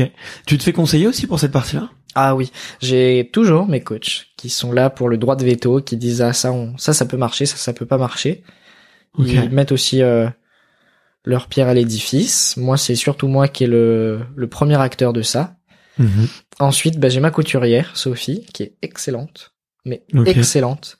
Elle a toutes mes mesures. Je lui demande une tenue. euh, je lui envoie la musique, elle écoute la musique, elle dessine, elle fait plein de croquis. Et après, moi, je lui donne mes idées, ce que je pense, euh, elle ce qu'elle pense, et on se met tout en commun et on crée. Et souvent, bah, des fois, ça marche pas du premier coup, donc faut refaire une fois, deux fois, et finalement, on arrive à, à ce qu'on aime. Allez, c'est combien de temps de travail pour une tenue? Euh, ça lui prend du temps, des fois, ça un bon mois. Mais des fois, ça met plusieurs semaines pour concevoir quelques croquis. Moi, j'ai entièrement confiance en elle, elle est euh, extraordinaire. Waouh. Je... Et vous avez tous, tous les patineurs, vous avez euh, une couturière euh, qui dessine. Alors euh, Sophie, elle, elle fait plusieurs patineurs. Euh, elle fait, ouais, elle fait plusieurs patineurs à l'international en France. Donc elle sait de quoi elle parle, elle sait faire, elle, elle comprend les patineurs parce que maintenant elle a l'habitude. Mais euh, souvent, oui, il y a une, allez, on passe tous souvent par des co- couturiers différents, mais des fois il y a des couturières qui ressortent en particulier. Je sais qu'au Canada, Mhm. il y en a un qui est excellent. Il y a beaucoup de Canadiens, Nord-Américains, il y a des Européens qui vont le voir pour faire leur tenue. Mais moi, je vais chez Sophie parce qu'elle est à Lyon et que j'ai confiance en elle. C'est Made in France. ouais, j'aime bien. C'est euh, c'est Sophie, elle, elle est cool. Ouais. Ok. Mais tu vois, j'étais pas du tout au courant de ce de ce métier-là, quoi. C'est. euh, Ah oui, elle est couturière. Elle fait des euh, fait des tenues aussi pour euh, les danses de salon. elle fait des trucs de ouf. Ah ouais, j'ai, autour de moi, j'ai une équipe euh, vraiment. J'ai un staff. euh, Il y a, de- il y a d'autres gens comme immense, ça hein. Ah ouais. J'ai un staff Vas-y. immense. J'ai mes deux coachs sur Ouais. glace. J'ai ma fédération. Ça tourne à peu près cinq personnes qui sont vraiment tout le temps autour de moi, la fédération. J'ai ma psychologue. Et ils font quoi la fédération C'est avec eux que je gère les objectifs, qu'on gère les compétitions. euh, ça peut passer du billet d'avion. Je sais qu'il y a une dame qui s'appelle Jennifer, la fédération. C'est un amour. Parce qu'à chaque fois qu'on a un souci avec des billets d'avion, même dernière minute, je lui dis au secours, je suis coincé en, en Croatie, mon billet d'avion vient d'être annulé, il faut absolument que je rentre. Bam bam, elle fait tout. C'est, elle est adorable, elle nous aide à fond. Vraiment, on a une équipe autour. Moi, j'ai mon équipe, elle est vraiment excellente. Euh, bah, la fédération aussi, qui est là pour nous aider, nous soutenir. Euh, j'ai ma psychologue, comme j'ai dit. Euh, j'ai mon préparateur physique. J'ai mon kiné. Euh, Quand j'étais en France, j'avais trois kinés, préparateur mental plus la psychologue, la couturière. J'ai Ouais. euh, celui qui monte mes programmes pour les musiques, Maxime Rodriguez, qui est à Paris. Euh, donc ouais, Quand ça... tu dis monter les programmes, c'est il, Alors il des fois, fabrique la musique. c'est ça. Alors des fois, Enfin, il, il euh, il- des fois, il fait des arrangements et des fois, il fait carrément des compositions. Parce que des fois, on trouve pas la musique qu'il faut et c'est lui qui compose tout, de A à Z. Waouh. Ok. Donc vraiment, j'ai une team qui est excellente autour de moi. Je les remercie parce que c'est grâce à eux aussi que je suis là aujourd'hui. Parce que c'est même si c'est moi qui patine, bah sans eux, bah je serais absolument personne. C'est euh, Ouais. mon écosystème, c'est sur qui je me repose tout le temps. Et dans mon équipe, bah je peux inclure mes amis, ma famille, mon copain. euh. Bien sûr. Donc vraiment, j'ai euh, j'ai 30 personnes autour de moi pour euh, moi patiner sur glace tout seul. Ok. Et euh, t'as quelqu'un pour euh, communication, contenu ou ce genre de choses? On a quelqu'un à la fédération qui nous aide. Ninon, elle est euh, excellente. Elle euh, nous aide à faire ça. Quand on a des questions, elle est euh, présente à 10 000% pour ça. Là, pour l'instant, c'est moi qui gère mes réseaux sociaux tout seul. Ouais. J'aime bien mon Instagram, poster des photos de mon quotidien, faire des petits trucs cool. Mais sinon, non, je gère tout seul. Ok. Ok, hyper euh, intéressant. Euh, Il y avait une question qui m'est venue, j'ai oublié tout à l'heure. Euh, tout à l'heure, tu t'as mentionné le tes coachs qui te mettent souvent des droits de veto ou qui te mettent souvent en garde sur des tenues ou des musiques. Est-ce que est-ce que c'est dans ta personnalité de toi de souvent euh, essayer d'être excentrique et de proposer des choses nouvelles et innovatrices tu vois, je vois, je vois mal le, le gros russe un peu machiste, tu vois, euh, euh, être, nova- être novateur ou, Oui. ou provoque, tu vois. Euh, com- comment elle, elle le gère ça, du, du coup? Tu vois le. Bah, des, des fois, moi, Est-ce qu'elle le voit comme un défi? Ah oui, à chaque Ouais. fois, il faut qu'on apporte quelque chose de nouveau, mais des fois, moi, je suis trop dans la dans la nouveauté, donc des fois, ils me disent attends, oula, ça va faire un peu trop pour le public, pour les juges, ils vont pas tout comprendre. Il faut aussi qu'on donne quelque chose que les gens puissent comprendre. Mais euh, moi, j'ai confiance en mes coachs à 10 000% quoi. Hmm. Ils m'ont monté euh, jusqu'ici à l'international euh, avec des programmes qui ont toujours tenu la route, euh, donc j'ai confiance en eux à 100 000% Ouais, ouais, ok. Et euh, et qu'est-ce qui fait que ouais, c'est des personnes qui te qui ont choisi aussi d'être tes coachs? Toi, il y a des gens qui auraient pu te refuser d'être ton coach euh, de par ça- ton excentricité, de ton hein, excentricité ou ou ton envie justement de de changer un peu le sport. Oui, ça arrive. Ça se trouve, je serais allé dans un centre et le coach aurait dit non, je veux pas que te coacher. Euh, Ça, ça peut arriver, hein. Parce que Bien aussi, euh, moi, je, enfin, je pars du principe que c'est une équipe. qui- Des fois, je les vois plus que mes parents, hein. Bah là, c'est vrai parce que je suis aux États-Unis, donc je les vois plus que mes parents. Mais euh, c'est des personnes avec qui on passe nos journées, des fois nos week-ends, des fois nos semaines. Donc il faut Mhm. vraiment qu'il y ait une connexion qui soit genre saine et sereine et qu'on se comprenne. Et des fois, moi, mes coachs, je les comprends en un regard. Quand on est en compétition au jeu, on a que 6 minutes d'échauffement sur glace. 6. Ça va très vite, 6. Ouais, Donc j'ai pas le temps de retourner à la barrière, de lui poser des questions. On fait quoi? On fait ci, on fait comme ça, on fait pas. hein. Des fois, en un regard, on doit se comprendre. Et en un Hmm. regard, j'arrive à la comprendre. Bon, des fois, je la comprends pas et je reviens vers elle, elle me dit c'était pas du tout ça, mais Oui, mais euh, normalement, on est Normal. fait pour se comprendre en un regard, en un geste, et euh, et c'est ça qui marche. Et on et ouais, et des fois quand j'ai des soucis. Après, mes coachs, ils ont été présents aussi, que ce soit sur glace ou en dehors de la glace. Ils ont vraiment eu un rôle humain, conseiller. Ils ont été là pour moi, ils m'ont consolé, ils m'ont aidé à grandir, ils m'ont fait grandir. Euh, j'ai beaucoup de respect pour euh, mes deux coachs, je les aime beaucoup. Et ensuite, euh, on a une relation aussi euh, très pro et sur glace. euh, même si on rigole très souvent parce qu'on on adore rigoler ensemble, des fois c'est, euh, enfin ça carbure quoi. Ils sont là pour me faire bosser. et- Enfin, on sait où on va, on a des objectifs, mais on est aussi une équipe, on est aussi des amis, on est tout en même temps. Ouais. Et c'est ça qui fait que ça marche. Ouais, bien Parce sûr. que moi, je sais que je prime vraiment le relationnel, même si des fois, euh, j'aime bien John parce qu'il il met le coup de boost. Des fois, il rigole pas du tout. Des fois, il s'énerve et ça, ça, ça resserre tout un peu. Et là, ça avance bien droit. Et, Et, il en euh, faut un dans une équipe. Oui, il en faut un. Même Sylvia, hein, même si elle est, elle est très douce. euh, des fois, quand t'as, quand t'as dit ce qu'il faut faire, euh, Sylvia, c'est celle qui est avec toi à l'annonce des résultats au c'est jeu. ça. C'est ma coach qui est là en bord de piste tout le temps, qui est là avec les résultats. euh, celle qui me suit partout en compétition. Ok. Ouais. Et ça fait du coup plus de 5 ans que, tu bosses avec eux? C'est ça. Ça va faire cinq ans là que je suis avec eux. Est-ce que tu peux euh, raconter rapidement le le choix de partir en Floride? Tu vois, ça peut. euh, C'est pas forcément le choix le plus naturel qui vient à Ouais. l'esprit quand on. Surtout en Floride, quand je passe la Quand frontière à l'aéroport et que la frontière américaine, je pense que tout le monde le sait quand vous êtes parti aux États-Unis, ils rigolent pas du, pas du tout ces gens-là. et qu'ils me demandent qu'est-ce que vous venez faire en Floride, monsieur, et que je dis Ice skating. du patinage artistique sur de la glace. Et là, ils me mode non, arrête de me mentir. Ça pas vrai- du tout. Oui, c'est souvent qui me, qui m'arrête et on va dans le petit local de, de la police juste à côté et là, ils me posent des vraies questions. Euh, tu es où, tu fais quoi dans la vie, qu'est-ce qui se passe, du patinage, ok, montre-nous ta licence. euh, Ok. est-ce que tu peux prouver que t'es un athlète de haut niveau? Des, ouah, des trucs de dingue parce qu'en Floride, on se dit pas il y a des plein de patinoires, mais le centre que j'ai en Floride, c'est quatre pistes de glace. Ok. C'est Donc C'est un immense. très gros Il y a centre. des salles de kiné, des salles de danse, il y a un terrain de course dans la patinoire.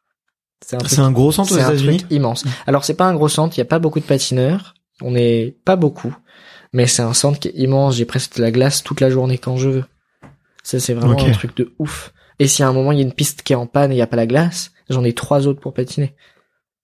Ouais. Donc c'est vraiment que des fois en France, bah des fois on a qu'une piste et il faut partager partager avec les scolaires, le short track, le hockey, euh, les séances de club, le haut niveau. Mm. Et des fois on est plein sur glace. Donc là euh, vraiment je suis royal au bar là-bas et j'ai presque de la glace quand je veux. Ok. Ouais, c'est dingue. C'est dingue. Et du coup moi euh, comment t'es comment t'es parti ouais? Alors déjà, moi, ça fait, j'ai patiné pendant 15 ans à Grenoble. Je suis originaire de là-bas. J'ai grandi à Grenoble, dans la patinoire Pôle Sud, avec mes Mm. coachs. Tout s'est bien passé. Un jour, euh, une coach est partie, et puis l'autre, et je me suis retrouvé avec personne. Et là, c'était très compliqué. Donc, euh, comme je t'ai dit tout à l'heure, j'ai patiné avec euh, une coach fédérale entre guillemets, qui Ouais. m'a suivi pendant six mois, qui a été avec moi, qui m'a aidé parce que j'étais vraiment tout seul, sans patinoire fixe. On faisait deux semaines à Paris, deux semaines à Grenoble, deux semaines à Paris, deux semaines à Grenoble, et c'était pas trop, euh, pas trop stable. Et pour euh, faire du haut niveau, faut une stabilité mentale, physique, d'entraînement et euh, avec un staff stable et une- un lieu d'entraînement stable. Et, euh, et après les championnats du monde par équipe, c'est là que j'ai rencontré John et euh, parce qu'il était coach de d'autres patineurs de l'équipe de France en couple. Ok.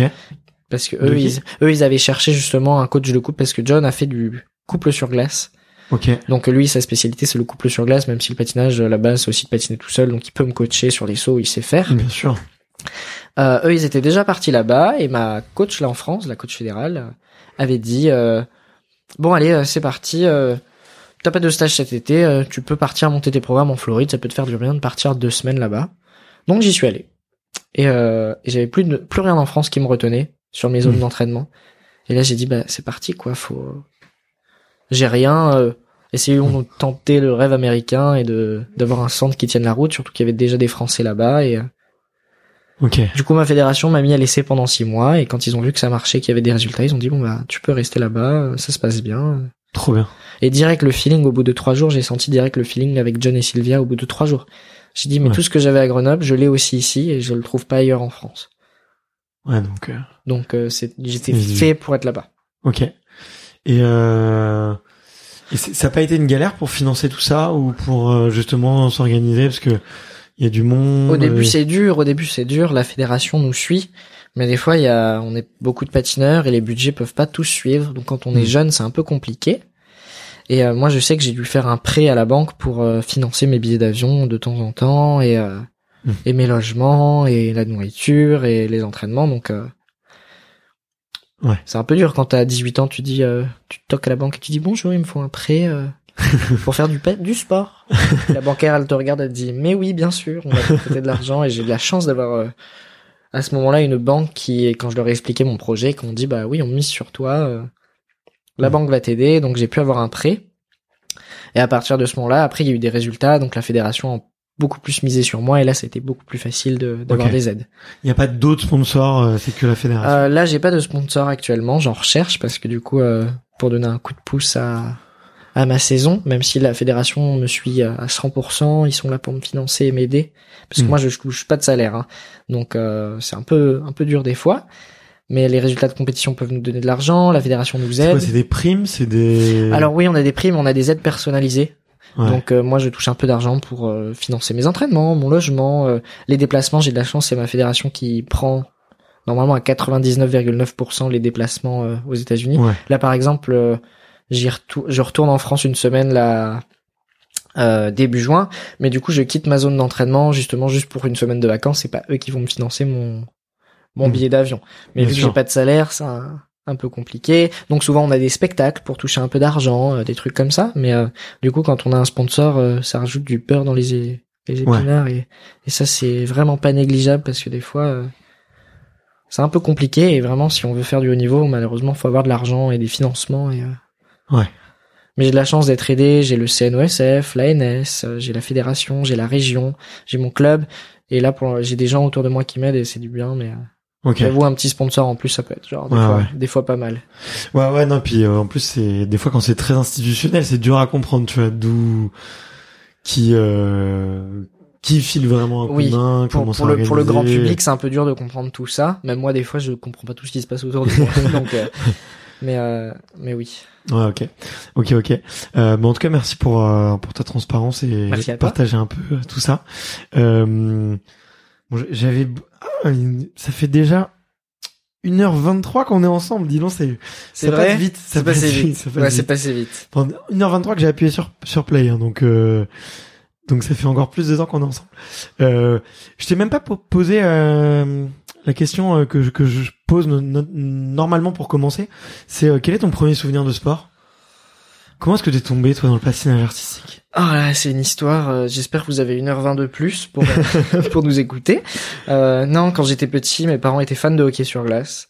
J'avais une fille dans ma classe qui faisait du patinage artistique en loisir. Du coup, j'avais déjà un rapport avec la patinoire qui était euh, qui était déjà ancré Fort, depuis ouais. que j'étais jeune. Du coup, un jour, j'ai accompagné mes parents à un match de hockey et la patinoire de Grenoble, comme elle est formée, quand on rentre, on a une arena sur la gauche avec des sièges pour les matchs de hockey et euh, on a une piste ludique sur la droite qui est toute vitrée. Donc, quand on rentre, on voit directement les entraînements de patinage artistique et moi, j'ai vu ça direct. Et Ok. Je suis tombé genre in love. Et puis ma, mon ami qui me parlait tout le temps patin me disait que c'était trop cool, je devrais y aller. euh. Le seul mot que je connaissais, du coup, c'était de mes parents. C'était le patinage ou le hockey. Donc, quand j'ai dit à mes parents la patinoire, je leur ai dit je veux faire de la patinoire. Donc ils sont dit, Ah, il est venu au match de hockey le lendemain, il nous dit qu'il veut faire du patin. Ah bah il veut faire du hockey, c'est sûr. du coup ils m'ont inscrit au hockey, ça a pas du tout marché. Même le coach de hockey a dit votre fils n'est pas du tout fait pour les sports de glace. il fait que de pleurer sur glace, il sait pas patiner, il fait que de tomber, ça va pas du tout. il- Et en sortant de cette séance catastrophique, en passant devant la grande baie vitrée, j'ai pointé du doigt à mes parents, j'ai dit c'est ça que je veux faire, le hockey des filles, parce que j'avais pas le mot patinage artistique, et il y avait que Hmm. des filles sur glace, et pour moi le seul mot sur glace c'est hockey, donc j'ai dit je veux faire le hockey des filles là-bas. Et du coup mes parents ont dit bon ben on va essayer, je me suis inscrit, et depuis j'ai jamais quitté le patinage artistique. Ok. Oh, c'est c'est une belle histoire. Donc voilà. Ok. C'est une très très très belle histoire. Et euh, c'est ouais, t'as t'as toujours toujours toujours patiné après après ça. Oui. Ok. Quand j'étais petit, j'ai fait un petit peu de judo en parallèle parce que j'avais envie de faire plein d'activités, mais j'ai pas trop accroché. Euh, j'ai fait un peu de gym et de twirling après quand euh, j'étais adolescent parce que Ouais, j'ai que euh, fait du turning parce bâton. Ouais. qu'après ouais j'étais euh, j'étais déscolarisé, je faisais cours par correspondance donc j'avais pas d'amis et à part le patin, euh, quand ça n'allait pas au patin, il y a tout qui n'allait pas donc j'avais besoin d'une activité extérieure. Ouais. Donc je faisais du duo avec une autre fille. euh, on rigolait bien, c'était mon moment détente à moi. Et voilà. Ok. T'as un peu. euh, Est-ce que t'as l'impression d'avoir pris un peu une, une revanche sur la vie? Tu vois, euh, t'as eu une, une adolescence euh, pas facile, ou en tout cas où t'as eu du mal à trouver ta place, ton identité? Oui, j'étais, euh, bah, j'ai été déscolarisé aussi, pas le pour le patinage cette fois, mais déscolarisé complètement parce que je subais du, subissais du harcèlement euh, Hmm. à l'école et c'était très compliqué euh, par rapport au patinage. C'était les premières insultes que je recevais, euh, espèce de tafiole, euh, c'est un sport euh, mais ça, ça Hmm. m'a touché euh, vlan direct et là, ça a été très dur, donc déscolarisé. Et ça montre que tu vois, les, les gens connaissent très mal ton sport aussi, tu vois. Toi, tu me disais, ouais, euh, c'est une image, euh, l'homme doit être très euh, macho, très masculin, Oui. euh, culture des pays de l'Est et tout. Et, euh, des jeunes ados, tu vois, un peu débiles qui peuvent se dire Oui. ouais, c'est un sport. euh, Et finalement, le, le patinage n'a pas été si facile pour moi, même si c'est, je pense, plus facile pour m'accepter, parce que c'est un monde aussi qui est ouvert d'esprit. Mais du coup, comme j'ai dit, vu que les hommes euh, doivent être très machos et les femmes très féminines, bah du coup, il y a une, euh, j'appelle ça l'hétérospirit qui s'est installé et que du coup, bah les euh, les autres hé- hétéros recevaient des insultes en disant c'est un sport de PD. euh. Ouais. Et du coup, ils étaient là, bah non, hein, c'est pas un sport pour les PD, euh, faut être fort. Et du coup, ils ils comparaient le fait d'être PD à être faible. Ouais, ouais, Et bon. du coup, j'appelle ça un hétérospirit qui s'est engagé là, parce que moi aussi, hein, si on m'écoute quand j'avais euh, 10 ans, euh, bah non, hein, c'est pas un sport de PD, hein. tu le disais. Ah oui, j'ai dit ça quand j'étais petit, hein. Alors que dans ma tête, j'étais là, ah ouais, oupsie. Peut-être que. euh, donc du Hmm. coup, oui, il y, a- il y a ça qui s'est qui s'est mis dedans, parce que du coup, euh, ça veut dire qu'être homosexuel, bah c'était une insulte, c'était être faible. Hmm. Du coup, bah les garçons voulaient se défendre contre ça, donc du coup, bah c'était aussi dur parce que du coup, il fallait prouver qu'il y avait pas que des homosexuels dans le patinage artistique, donc euh, c'était Ouais. aussi pas facile. Hein. Ouais, ouais, bien sûr, bien sûr. Euh... Mais écoute, moi je trouve que c'est une belle revanche sur la vie. Bah merci, oui. J'ai, euh, ouais, j'étais quand j'étais jeune, j'étais euh, j'étais très vif, très souriant, mais j'étais quand même un peu soupolé, un peu effacé, euh, un peu Mhm. dans mon coin. Et maintenant, j'arrive à être solaire, à m'exprimer, à avoir envie des choses, à avoir des objectifs et euh, rigoler, m'intéresser. Parce que quand j'ai fait, euh, comme j'ai dit entre guillemets, mon coming out, bah là, ça y est, les même les gens autour de moi m'ont dit, euh, mais tu t'intéresses, t'es curieux, tu nous parles, tu nous as jamais aimé parler de la vie. Genre tous mes concurrents en France, il y en a certains, je, leur ai- je les connais depuis que j'ai 7 ans. Et c'est qu'à 23 ans que j'ai commencé à leur parler. Enfin, à 21 ans à peu près. Hmm. Et, euh, et là, après le documentaire, j'étais, je suis encore plus intéressé, encore plus vivant, encore plus curieux. euh, Ouais. L'envie de découverte et tout. Donc euh, C'est un. Ça y est- ça y est, je suis là, quoi. ton émancipation, quoi. voilà. Genre, je suis présent sur Terre, ça y est, je suis quelqu'un. Et t'acceptes euh, le le petit Kevin qui était beaucoup plus timide, beaucoup plus renfermé. Oui, je l'accepte parce qu'il faut, il faut être patient, il faut être patient avec soi-même aussi. Hmm. Je lui en veux pas. Parce Ouais. que je le comprends et je sais par quoi on est passé. Et, Bien sûr. et maintenant, j'espère qu'il est fier, quoi. Ah, cool. Euh, la toute dernière question que je pose, c'est euh, c'est de savoir quelle est le la prochaine personne que tu me recommandes d'aller interviewer euh, pour parler de tout, de rien, de sport, euh, sur un format un peu un peu similaire à celui-là. Il faut que j'aille voir Guillaume et, et Gabriella parce que Ils sont, ils sont très bien pour les interviews, ils sont drôles, ils sont ils souriants, sont, ils, ils sont top et ouais. Ouais. Je sais pas si t'as fait Maë, Bérénice. Non, pas elle a, du tout. Elle a plein de choses à dire. C'est une personne que j'admire énormément. C'est une personne qui m'a fait grandir. J'ai eu des hauts et des bas avec elle parce que c'est souvent qu'on s'est pris la tête parce qu'on est deux caractères très forts et on s'est entraîné en Floride tous les deux. Donc des fois ça marchait pas du tout. On s'est pris la tête. Mais c'est une personne que j'admire parce qu'elle elle se bat, elle elle travaille, elle veut aller chercher les choses. Elle est là depuis longtemps, mais elle prouve qu'elle est encore là. Quoi. C'est euh... Maë, je pense que c'est une personne que j'admire le plus là. Ok, ok. Bon bah écoute, trop cool. Euh, je me le suis noté. Écoute, euh, c'était trop bien. J'ai passé un bête de moment, Kevin. J'espère Bah, que, merci, moi ça que toi très aussi. content, très content. Euh, on a pu, euh, on a pu euh, digresser, partir un peu dans tous les sens, mais aussi euh, on a parlé de, de sujets hyper intéressants, hyper profonds. Donc c'était cool de- d'avoir ton point Bah, de vue et de de pouvoir les creuser. le micro. Hein. Mais écoute de rien et, euh, et tu vois et mine de rien tu vois c'est c'est bête mais tu vois un reportage euh, je- donc euh, tu as le reportage vous êtes six euh, au final le reportage dure une heure donc tu vois il y a il- au final ça fait quoi? Vous avez 5-10 minutes de temps de parole tu vois concrètement et Alors que l'interview, elle a pas duré 5-10 minutes. hein. Ouais, elle en plus, longue. moi, elle était dure comparée aux autres. Parce qu'il y en a un, il a fait ça dans la piscine, l'autre sur le stade de foot, il y en a une dans, dans le gymnase. Ah, moi, c'était dans, dans la glace, il faisait froid. je, je me rappelle, on était, euh, on était là sur nos petites chaises au milieu de la glace, j'avais mon manteau. Au bout d'une heure, ça allait, mais après, je commençais à grelotter. Il fallait faire des pauses toutes les, euh, presque toutes les 30 minutes parce que je, claquais des dents, ça s'entendait. euh, même les caméras, la, la batterie des micros lâchait parce qu'il faisait trop froid, donc euh, ah, c'était dur. Hein. ah bah tu me raconteras le, le backstage mais en tout cas moi j'avais j'avais effectivement le l'envie de d'aller un petit peu plus loin et de comprendre aussi tu vois peut-être de manière un peu plus détaillée tu vois ce que ton point de vue et comment est-ce que tu comment est-ce que tu l'évoluais et pourquoi tu faisais tout ça donc euh, merci beaucoup de d'avoir pris le temps et de m'avoir Merci. accordé ce, ce ce privilège C'était trop bien, merci. Bah, merci à toi ciao À la prochaine. Merci d'avoir écouté cet épisode jusqu'au bout. Si vous êtes encore là, c'est sûrement que l'épisode vous a plu, donc n'hésitez pas à le faire savoir autour de vous et à vous abonner pour ne louper aucun épisode.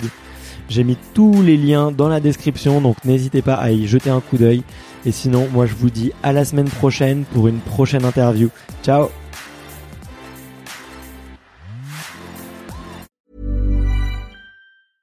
When it comes to your finances, you think you've done it all. You've saved, you've researched, and you've invested all that you can. Now it's time to take those investments to the next level by using the brand behind every great investor, Yahoo Finance. As America's number one finance destination, Yahoo Finance has everything you need, whether you're a seasoned trader or just dipping your toes into the market. Join the millions of investors who trust Yahoo Finance to guide them on their financial journey. For comprehensive financial news and analysis, visit yahoofinance.com, the number one financial destination, yahoofinance.com.